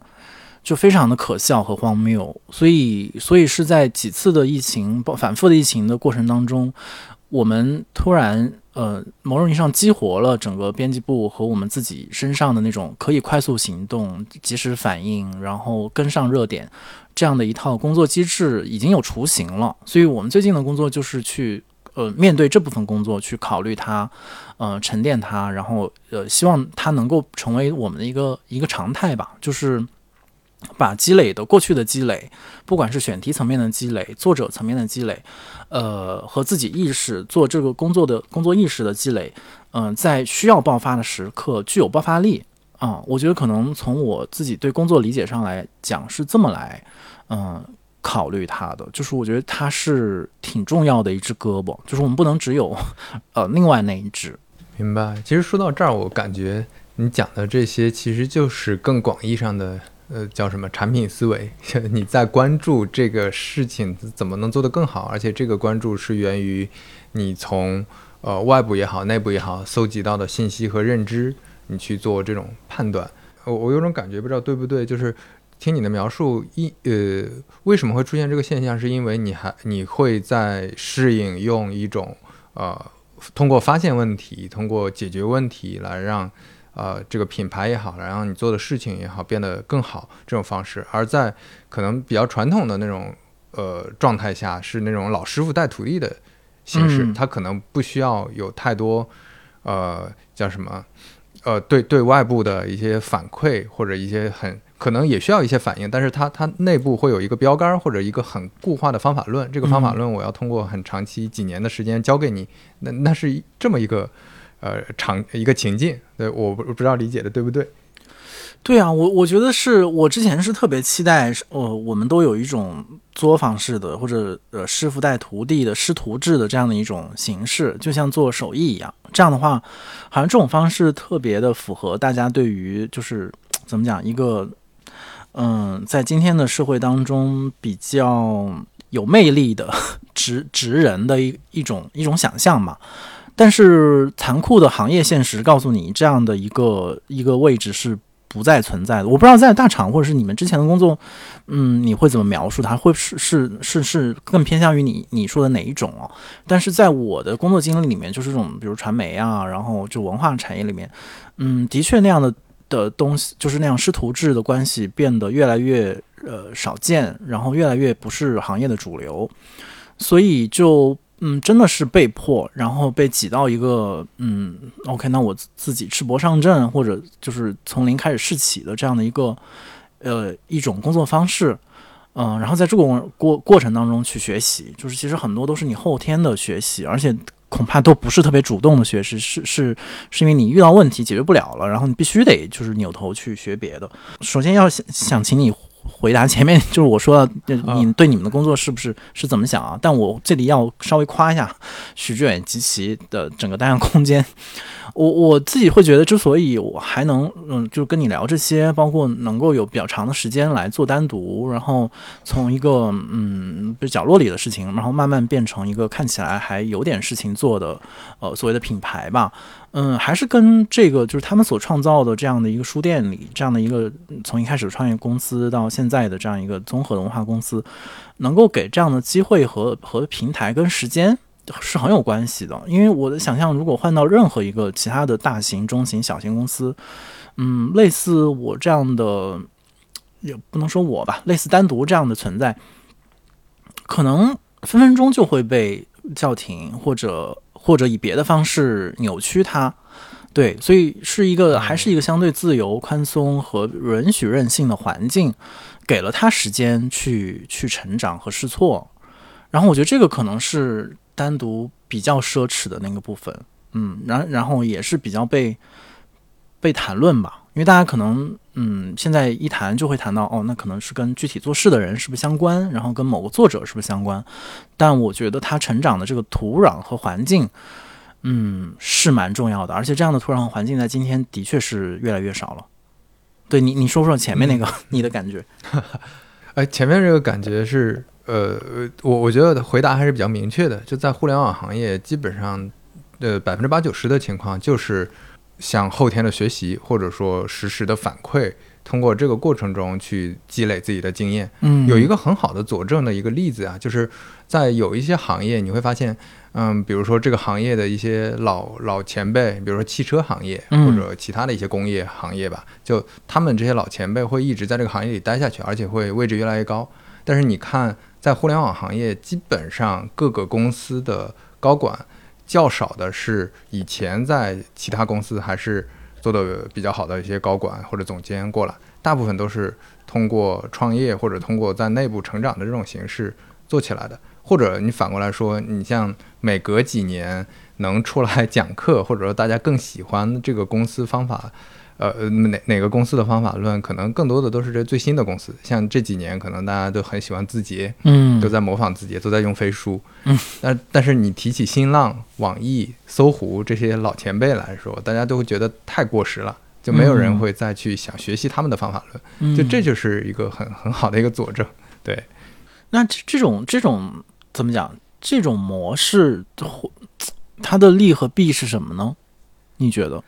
我我觉得它的利就是，可能大家会更理性、更真实的通过像前面说的，我通过用户的逻辑、用户真实的一些反馈去做很多决策。我能保证我决策在大概率上是理性的，而不是因为是之前一些传统的方法、老师傅的一些执念、个人的一些色彩去影响。我觉得这是它的好处，但是它带来的。呃，可能是有有一些弊端的，是一方面对于个人来说，在这里面机会和你能不能拿到这件事做的这个呃这这这个这件事儿这个因素变得格外的重要。就可能你如果想在这种行业快速变化的行业中成长，其实大概率是要看机缘。就你如果碰不上这个好的机会，你自己掌握了再好的方法论，可能也很难。它不是，就是就它是一个流流动性太强的一个状态了，就是这对个人而言，可能你呃本身存在很高的很强的不确定性，对。然后另外就是，呃，这个这这这种情况，它可能会呃影响怎么说呢？就是这个行业本身的一些方法沉淀，因为大家更信赖新的东西。那一些老的东西到底是不是有价值？到底是不是真的有帮助？呃，可能大家就不会特别在意了，他就会错失掉。其实像你前面提到的，是不是有一些可以通过长期坚守，或者说通过长期的认知能做好的一些品牌？呃，这个可能会会也会也会受到一些损伤。就很多人可能不会愿意在一个方向上长待下去。对，嗯。对，这个倒也是我就是远远观察，以及前面说到，就是当出现其他的工作机会，嗯，我内心的那个最大的呃，就是怀疑或者不安全感的来源，就是这种呃，对，在一个大的潮流当中的不确定性，然后偶然性和这种随机性，好像跟我的不知道是哪哪个部分会让我害怕，或者觉得嗯，哎，我可能没有这样的能力去。在这样这样的行业里面沉浮，因为他一方他其实是对人的需求是挺大的。一方面你得精进自己的业务，但你还同时于还得特别观察这种变化，不管是小的环境的变化还是大的环境的变化，然后在这个当中做出适时的跳跃。就是我我也认识一些朋友，他们特别嗯准确的找到这种跳跃的节点和那个那个怎么样时间点。可以从一个行业一个工作这样，可能挤挤下来，他就，呃，就用市面上的话说，就财务自由了，或者说就就真的就实现了一个，嗯，我们现在看起来比较安稳的，然后比较滋滋润的人生。对，但但我我不知道是为什么原因，就是我老觉得像像你刚刚说的那种，对于那种老师傅式的，或者一个更长期的，呃，在一个更长期的脉络当中工作这件事儿，对我来讲是有吸引力的。就是哪怕没有师傅带，但是但是师傅师傅们还在，就或者说师傅们的价值没有被被忽视、被否认，然后被掩埋。就是比如说啊，就是很具体的，对于我们这个行业来讲，嗯，比如说老的翻译家，然后老的学者们的那个感召和那种设置的那种标准，我觉得是一直存在的。它没有太多的受到，一定受到了一些吧，是新媒体这种新的环境的冲击。但是在今天，我们最近还在聊的整个选题的方向是，比如说我们看到，呃，广为流传的是，比如说是许卓云这样的老师，是钟书和这样的编辑。然后，比如说最今天的新闻是，之前那个哲学家张祥龙老师也也去世。然后我们被。这样的人，就我们依然在被这样的人所感召和定义着。某种程度上，关于这个职业的一些终极的价值，然后那种你最终可能做到什么样的成果，呃，我觉得这个是这个行业挺吸引我和嗯，也许和其他行业不太一样的，就是他对那种更久远的价值，然后更恒定的东西，依然是有尊重的。呃，然后当然具体的就是落实到工作层面上，可能我们已经完全用不同的方式，甚至截然相反的，会被老先生们嗤之以鼻的方式在工作。但是，但是我觉得从价值的层面，从这种一个一个大的脉络的层面，我们依然在同样的一个一个河流当中，就是感知到这件事情对我自己的工作来讲挺重要的。我不知道为什么，是不是太也也有前面说的那种文科的 nerd 那种东西，就是就是文科的人可能对于这种。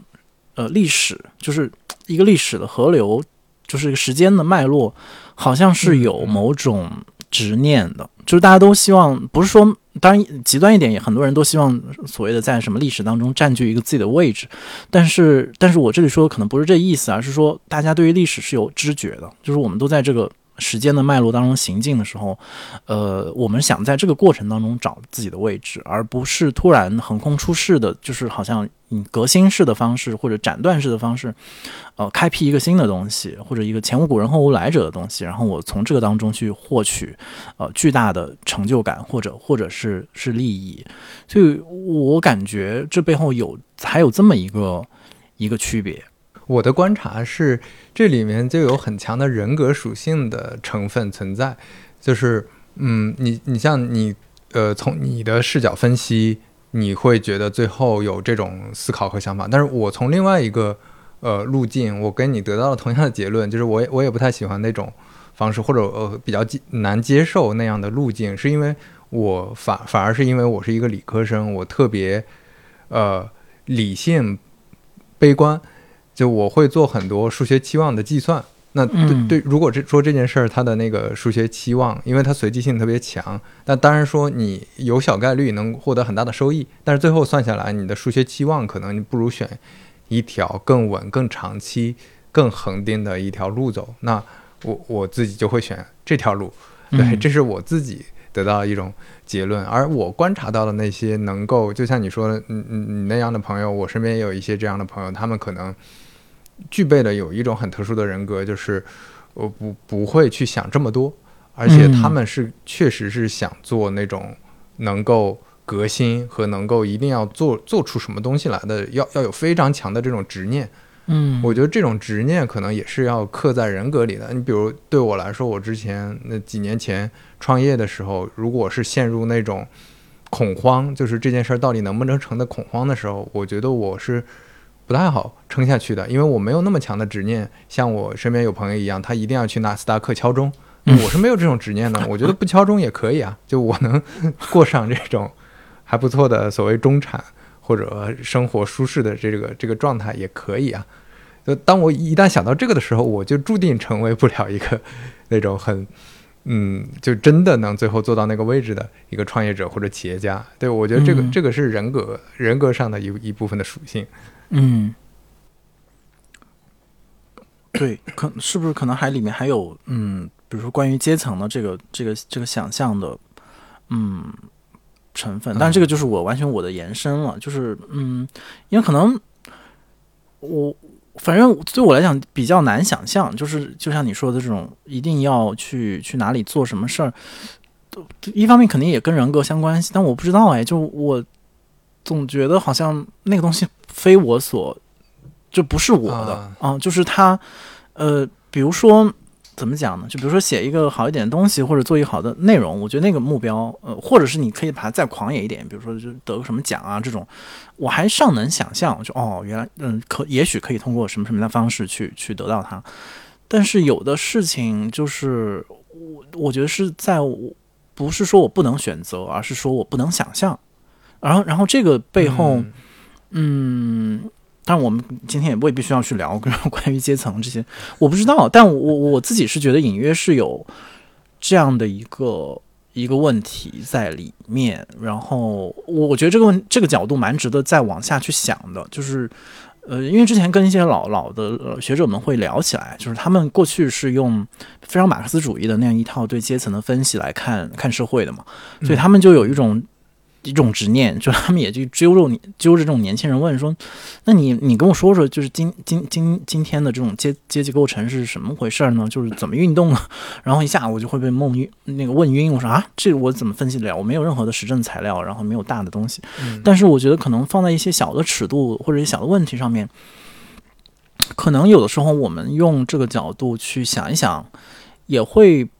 帮这反正也会增加一个考虑问题的角度吧，就是比如说，当我们说到我们对那种嗯，就是完全的，就是非常过嗯，怎么讲，非常好的物质生活，其实没有那么大需求，就我们过到小康，过到中产，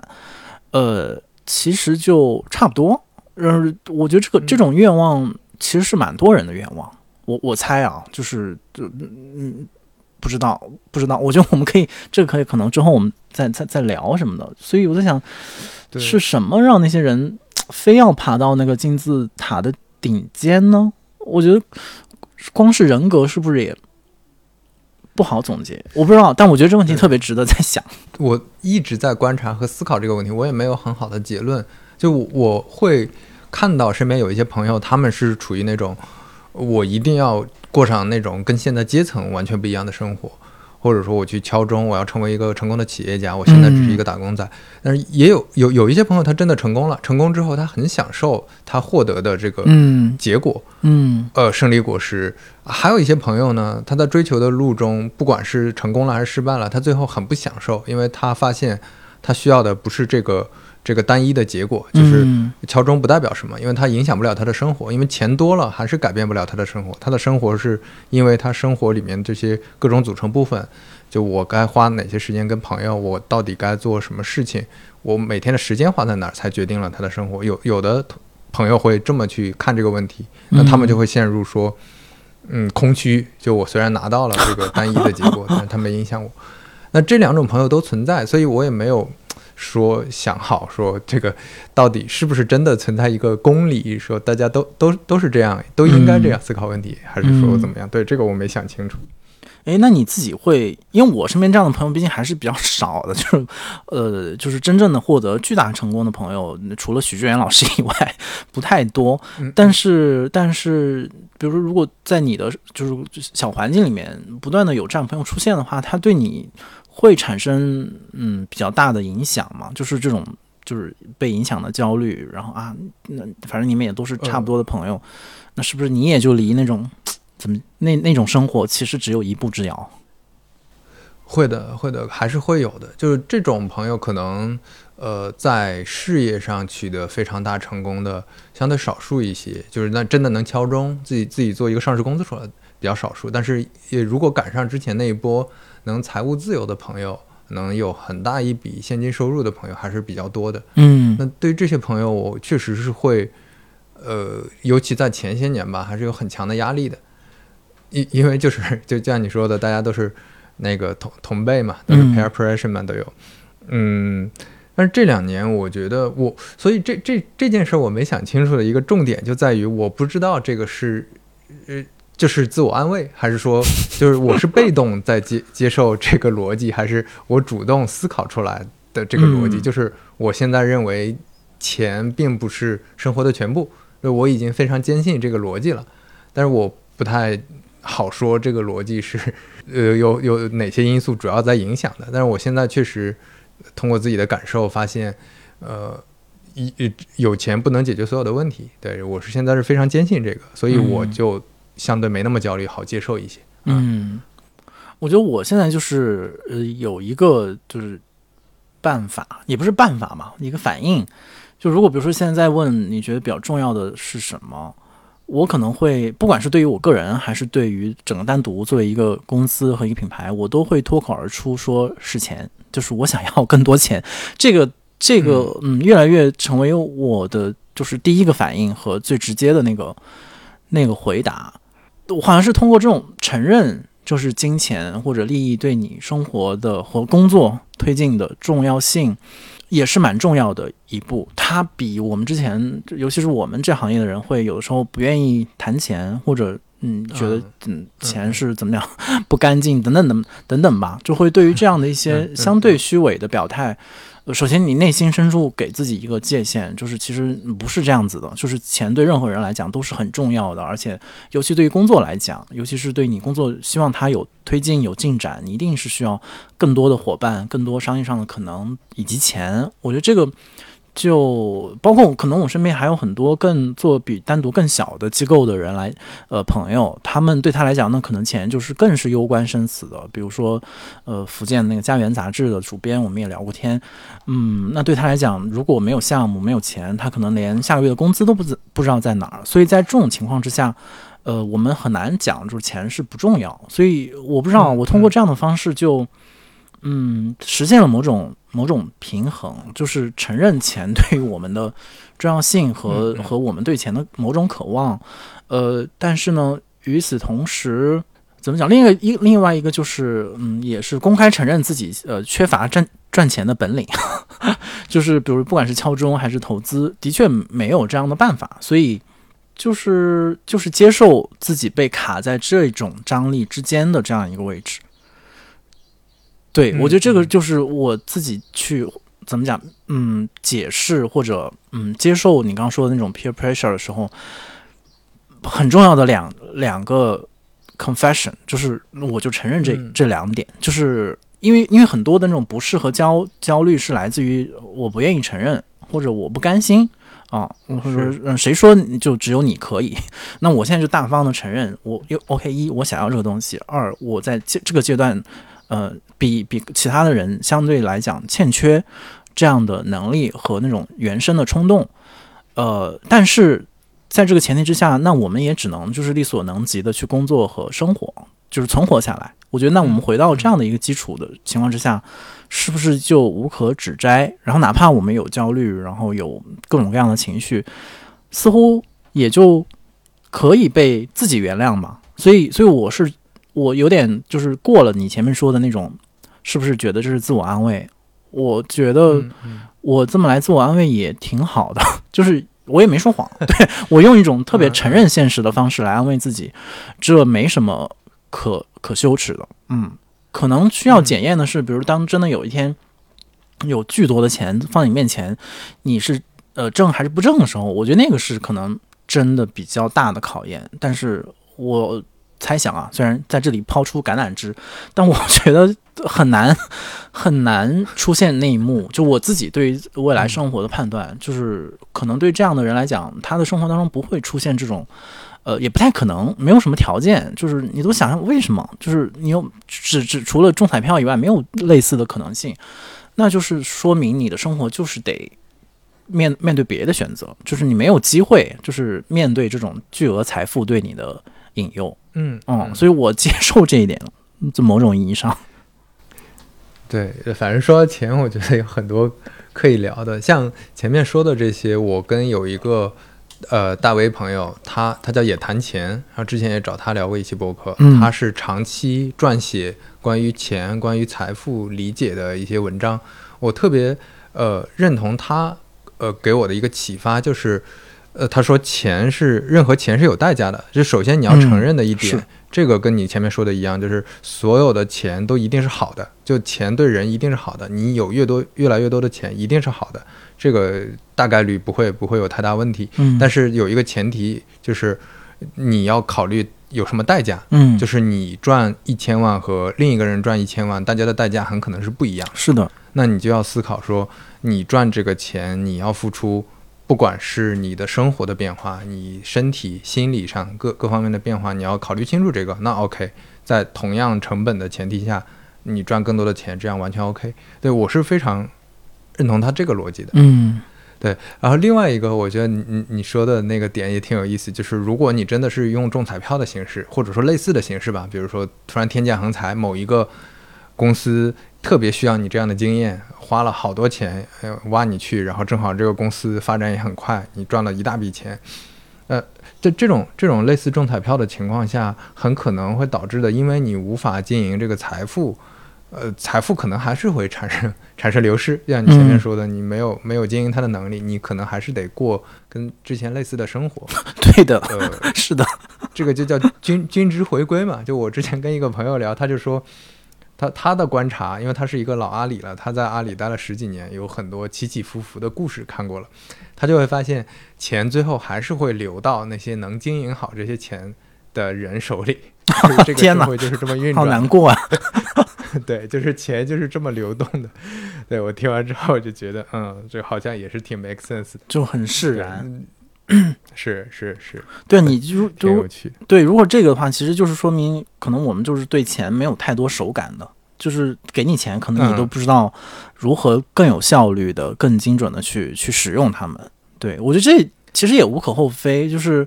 呃，钱不也就是工所很多工具当中的一种嘛？那有的人用起来是很顺畅的，然后很有天赋的，那有的人的确就就缺乏这一点，那他就得用别的生存的工具去去。去怎么样去存活，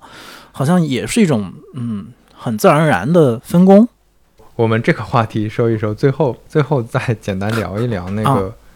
内容创作上的感受。我还是特别好奇一个问题，嗯，就是你在呃做播客的时候，会不会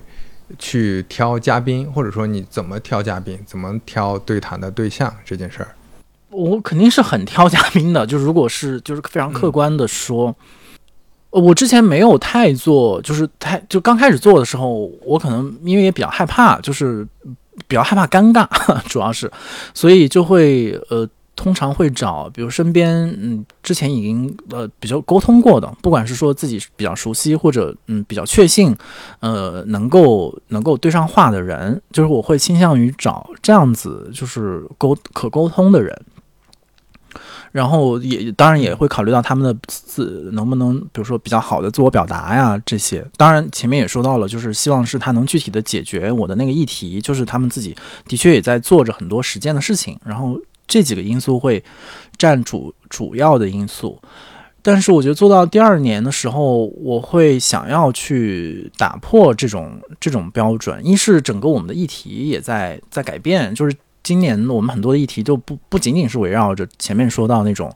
呃，就是文化行业的就是一线工作者的实践，很多的我们又回到了很多公共议题的讨论，就是关于比如说疫情啊、上海啊，然后之前的各种社会新闻，然后俄乌战争，呃，希望介入这种嗯重大议题的讨论。所以这个时候议题本身变了，那随之而来的对于嘉宾的那个选择也会变，就很多时候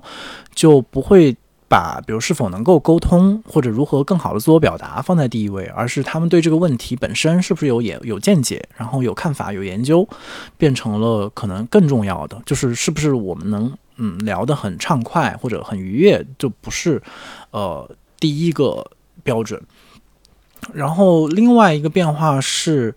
呃，我我感觉可能得。跟更陌生的人去去聊天，这种陌生是在于可能他不是你日常就能沟通到的，呃，同行或者朋友，而是完全在不同的领域当中，或者你之前完全没有交集，然后用这样的方式去去尝试得到一些之前你可能得不到的答案，或者是完全相反的答案。我觉得这个是，嗯，也是挺可能做到一段时间之后吧，就是想要去再补充进来更多，呃呃。很抑制的，然后很就是会会形成冲冲突的那个那个感受，我觉得这个挺重要的，所以所以是一个一个一个变化。对我觉得可能就是做播客这件事本身就是变化的产物，然后所以我们做它的时候，呃，时刻的保持这种变化的标准，可能也挺重要的。但是呢，如果不变的话，我觉得如果有说有什么不变的东西。嗯，可能是也是对于前面我们聊的所有这些问题的呃总结，就是我觉得可能听下来，大家可能也会觉得，那可能这个人还是会有自己的性格，或者是你前面说的人格也好，还是一些基本的准则。呃，所以我就说，我觉得一直是有标准的那个原因，就是在这种很看起来很抽象、很本质的意义上，呃，我依然还是非常挑剔的，就是对于我。嗯，要与之聊聊天，或者希望他来为我们带来答案的人，我内心会，这个不是一个特别具体的过程，不是说我会做什么研究啊，然后调研去 去调查他，而是那种就人之为人的对他的这种感觉和他作为一个人和实践者的基本的就是伦理道德的判断。哎呀，不知道这样说起来非常的玄乎，但是但是就是你知道，就是对于这个人是不是一个你认为的一个，啊，怎么讲正直的人？如果一定要说的话，我觉得这个这个东西是可能我觉得我最洁癖的那个标准。就是你可以完嗯完全在不同的行业，你可以呃完全跟我们之前不认识，你可以聊一个完全我不了解的话题，但是我一定会通过我感受一个人的方式去首先感受你是不是一个正直的人。这样说听起来很怪吗？我不知道，但但我觉得的确是，我能理解啊，是我其实不只是说对播客的一个一个一一个标准吧，我日常生活里面我也常常带着这样的一种。有一点本质主义的眼镜，在看周围的人嘛啊，听起来好可怕。哎，我我我能理解你说，因因为我我的感受啊，我不知道你会不会有这种感受，就是做播客，因为是声音传递出来，这个人是不是足够真诚，或者说背后有一些更正面的，呃，就是你说的正直也好，这种品质气质，其实是能听得出来的嘛，嗯。不然的话，如果感觉这个人比较，嗯，不管是你说虚伪，还是说比较他他有一些这种让人不适的气质，其实听感上是很很明显的。我我个人感觉啊，嗯，你觉得，嗯，你觉得是吗？因为我听的少，而且我有的时候会看一些反馈嘛，我会觉得可能是每个人对于正直与虚伪的那个标准是不同的，所以我觉得这个这个蛮关键的，就是。因为我们肯定也不是说我们周围嗯充斥着很多这种坏人啊，就不是那种绝对意义上的坏人，而是说大家的那个就是价值标准的谱系和那个怎么讲度量的那个表是不同的，所以在有的人的声音里面，或者说在我的声音就是对声音的感知里面，比如说我觉得你是真诚的，很有可能他对被其他人听起来的时候，觉得哇这个人很很虚假或者很矫情，我觉得这个是。我觉得很有可能发生的，所以，所以，但我觉得可能恰恰又说回来，你说到声音的特质，我觉得它可能在对声音的产品来讲，它就特别能够凸显一个人的性格和特质。然后这些特质，比如如果是喜欢你的人，或者跟你在一个频道的人，或者是一个能够跟你互相理解和和沟通的人，他就会迅速的补充，就是捕捉到哦，这个人是这样子一个正直的人，所以他从此就会对你有一个特别基础的信任。就跟我前面说的，我有的时候在选择人的时候，我也是这样。比如我认定这个人他是一个正直的人之后，我其实就是很多的标准都是对他敞开的。我觉得他就是那种就是播客啊或者声音。对于一个人的那种性格和一种下意识的性情的捕捉，是挺、挺、挺直、挺直白的，对对，挺真实的。你好像不太能够掩饰，但也因此，反正就会，你也反反正你也会怎么讲，得到一些认可，也会得到一些批评，然后这些就会就会来，然后他又会丰富你去认知，哎，到底自己是就是自己在哪方面比较真实，在哪方面其实还是有虚伪，这些也会怎么讲？会形成一些意见嘛，然后让我们再去认认识自己。对我觉得这个还挺有意思的。对，这个挺有趣的，就是，嗯，这这在给了我一个启发。就我之前跟那个小宇宙 case 聊过，哦，他说应该啊，嗯，播客应该是这个主播的个人杂志。然后我觉得你说的跟他有点像，就是其实你凸显的就是，呃，你选的你挑选嘉宾，你挑选的选题，你聊天的方式，其实。就是在代表着主播个人的一些人格特质、一些风格，我觉得这这点也挺有趣的。对，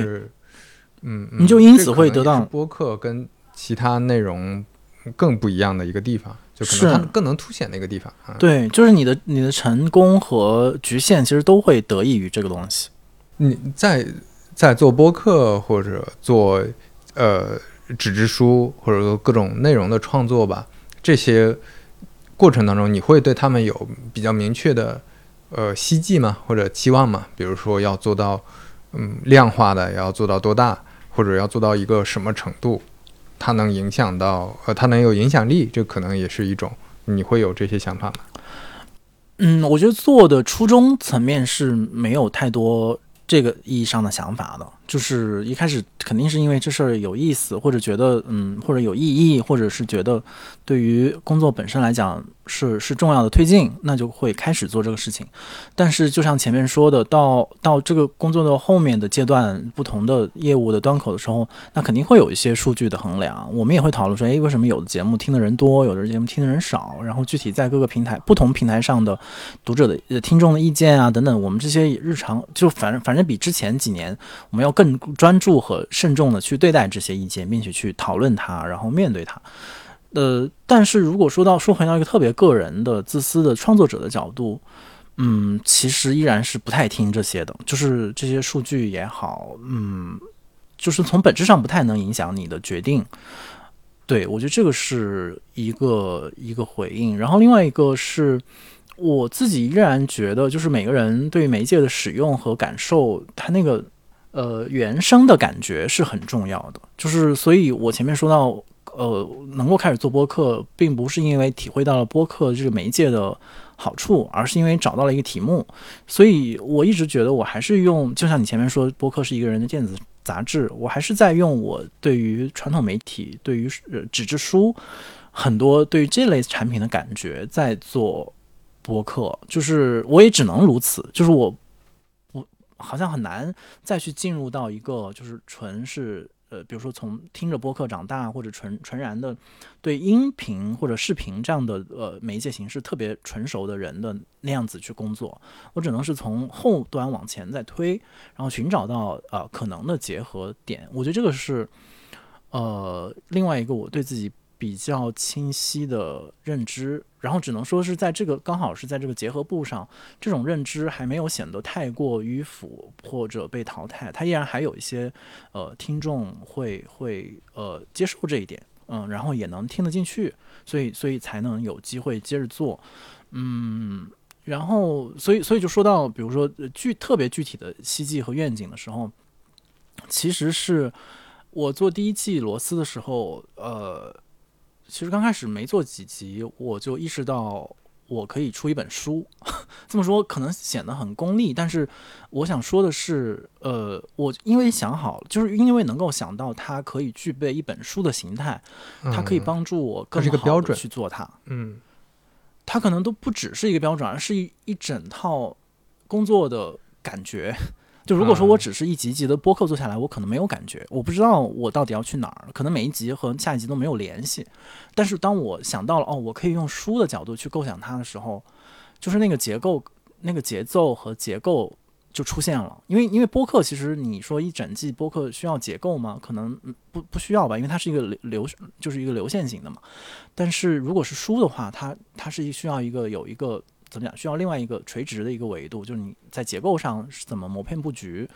所以我想到那个东西对我来讲是一个特别重大的刺激，就是它帮助我去去从一个作者的角度进一步的去构想，然后去打磨，然后参与，呃，怎么讲？去塑造这个播客的进一步的形态，而不是说随着呃。怎么讲？随着潮流或者随着播客的日常的进度往前赶，嗯，我我第二季的时候其实就没有这考虑，所以第二季的时候就没有那种我自己感觉啊，或者说第二季的结构感还没有完全的那么具象化。但是第一季的时候，我的确是依靠着一种很旧的想象，呃，把它做出来的。对，呃，这个对我启发挺大的。我觉得也得想象这个。我觉得做内容，你看做内容就还是。感觉你做的久，给我的启发就会比较大。我我做内容从来没想过这个，我想的就是，嗯，很多实时的事情，就是哎，这个选题评论大家怎么讲啊？然后这个数据怎么样啊？但是可能更长期的这种更结构性的一些思考，确实比较比较少。我觉得是可以多想一下，嗯。对，这就是手感嘛，就是因为你日常在摸这个东西摸久了，你你你摸到一个陌生的东西的时候，其实你第一反应就说，哎，这是不是我之前摸的那个？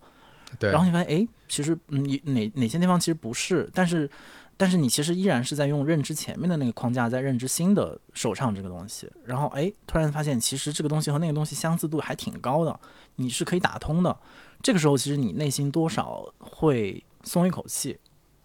就是这种松口气，是说哦，原来我对于旧的东西的认知，在新的环境里面依然有用处。我觉得这个是，嗯，其实对很多朋友来讲是挺重要的一个一个肯定吧，就是大家别太害怕，就是真的会被淘汰，因为尤其对内容行业来讲，那些过去的经验知识啊，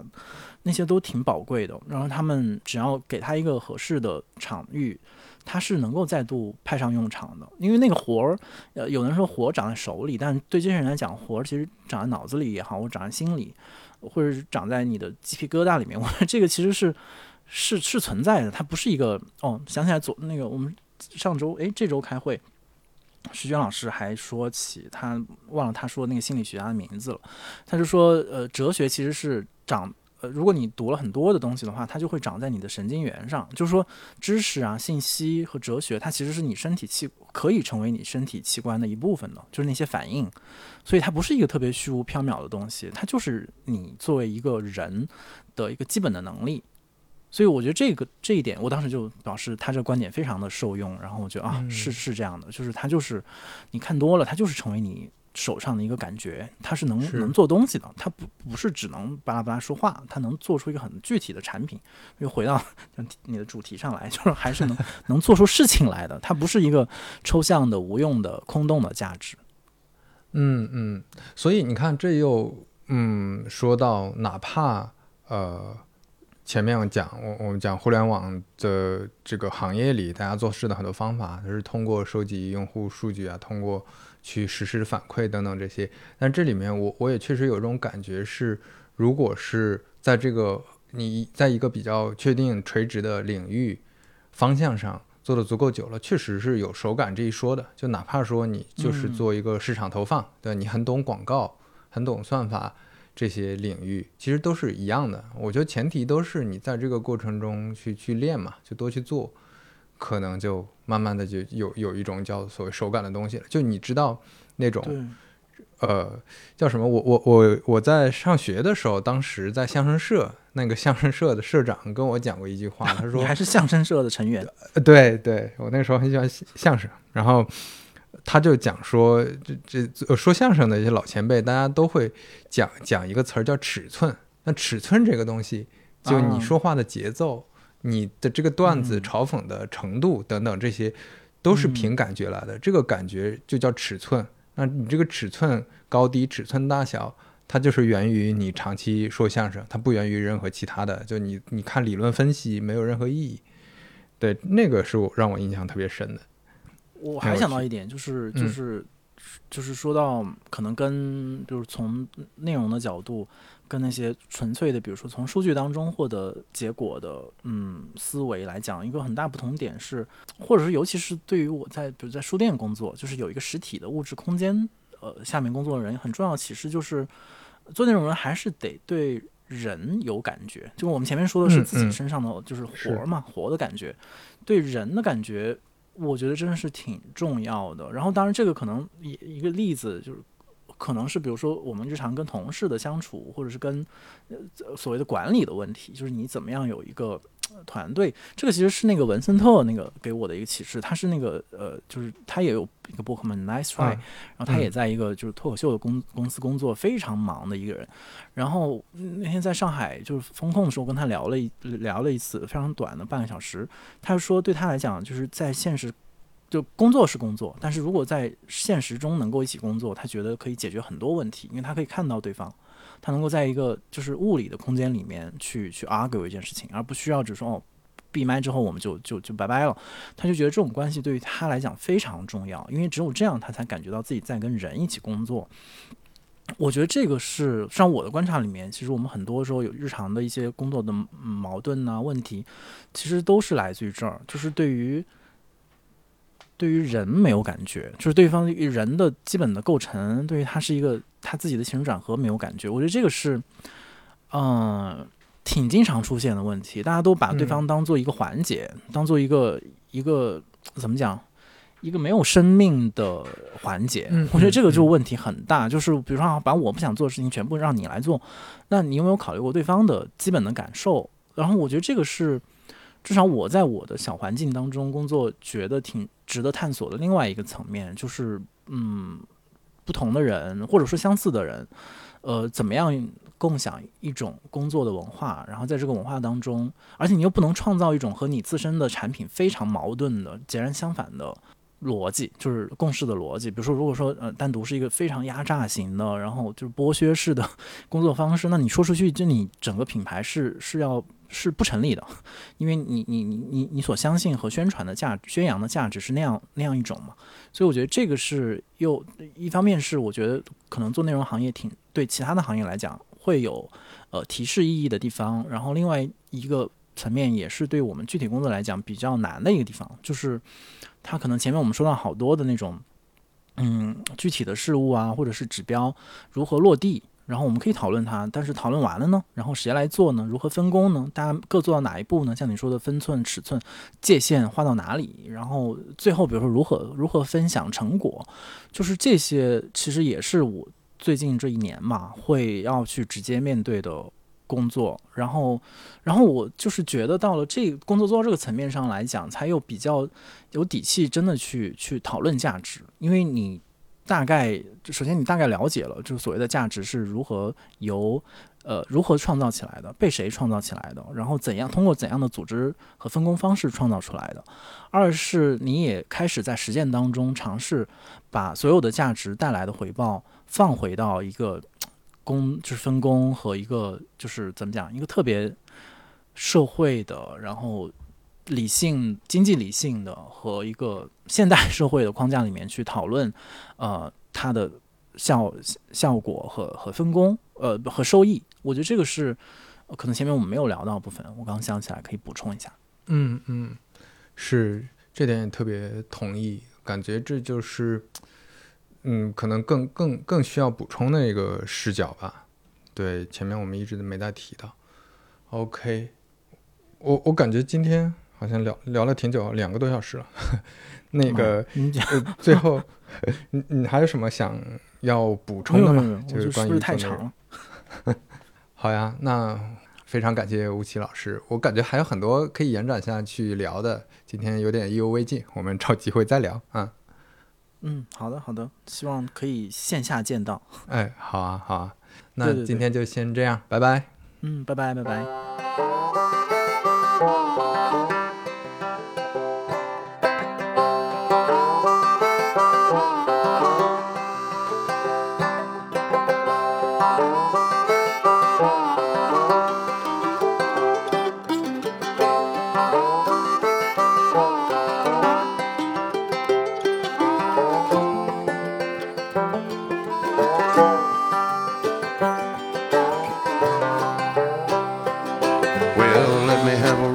A saw and a board and I'll cut it.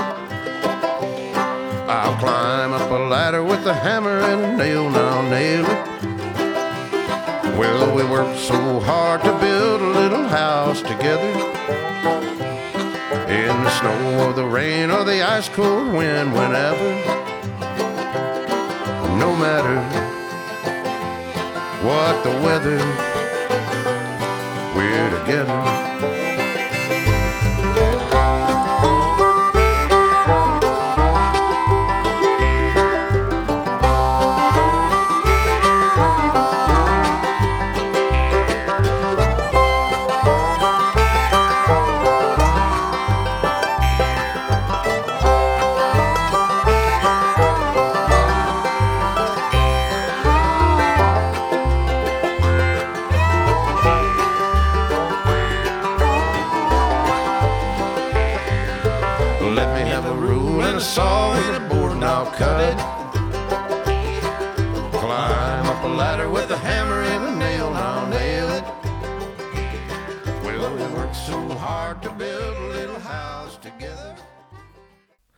欢迎在小宇宙、苹果 Podcast 订阅和收听三五环，也欢迎在评论区留言交流。如果喜欢三五环的话，也恳请能在苹果 Podcast、Spotify 或者喜马拉雅留下你的宝贵好评。下期再见。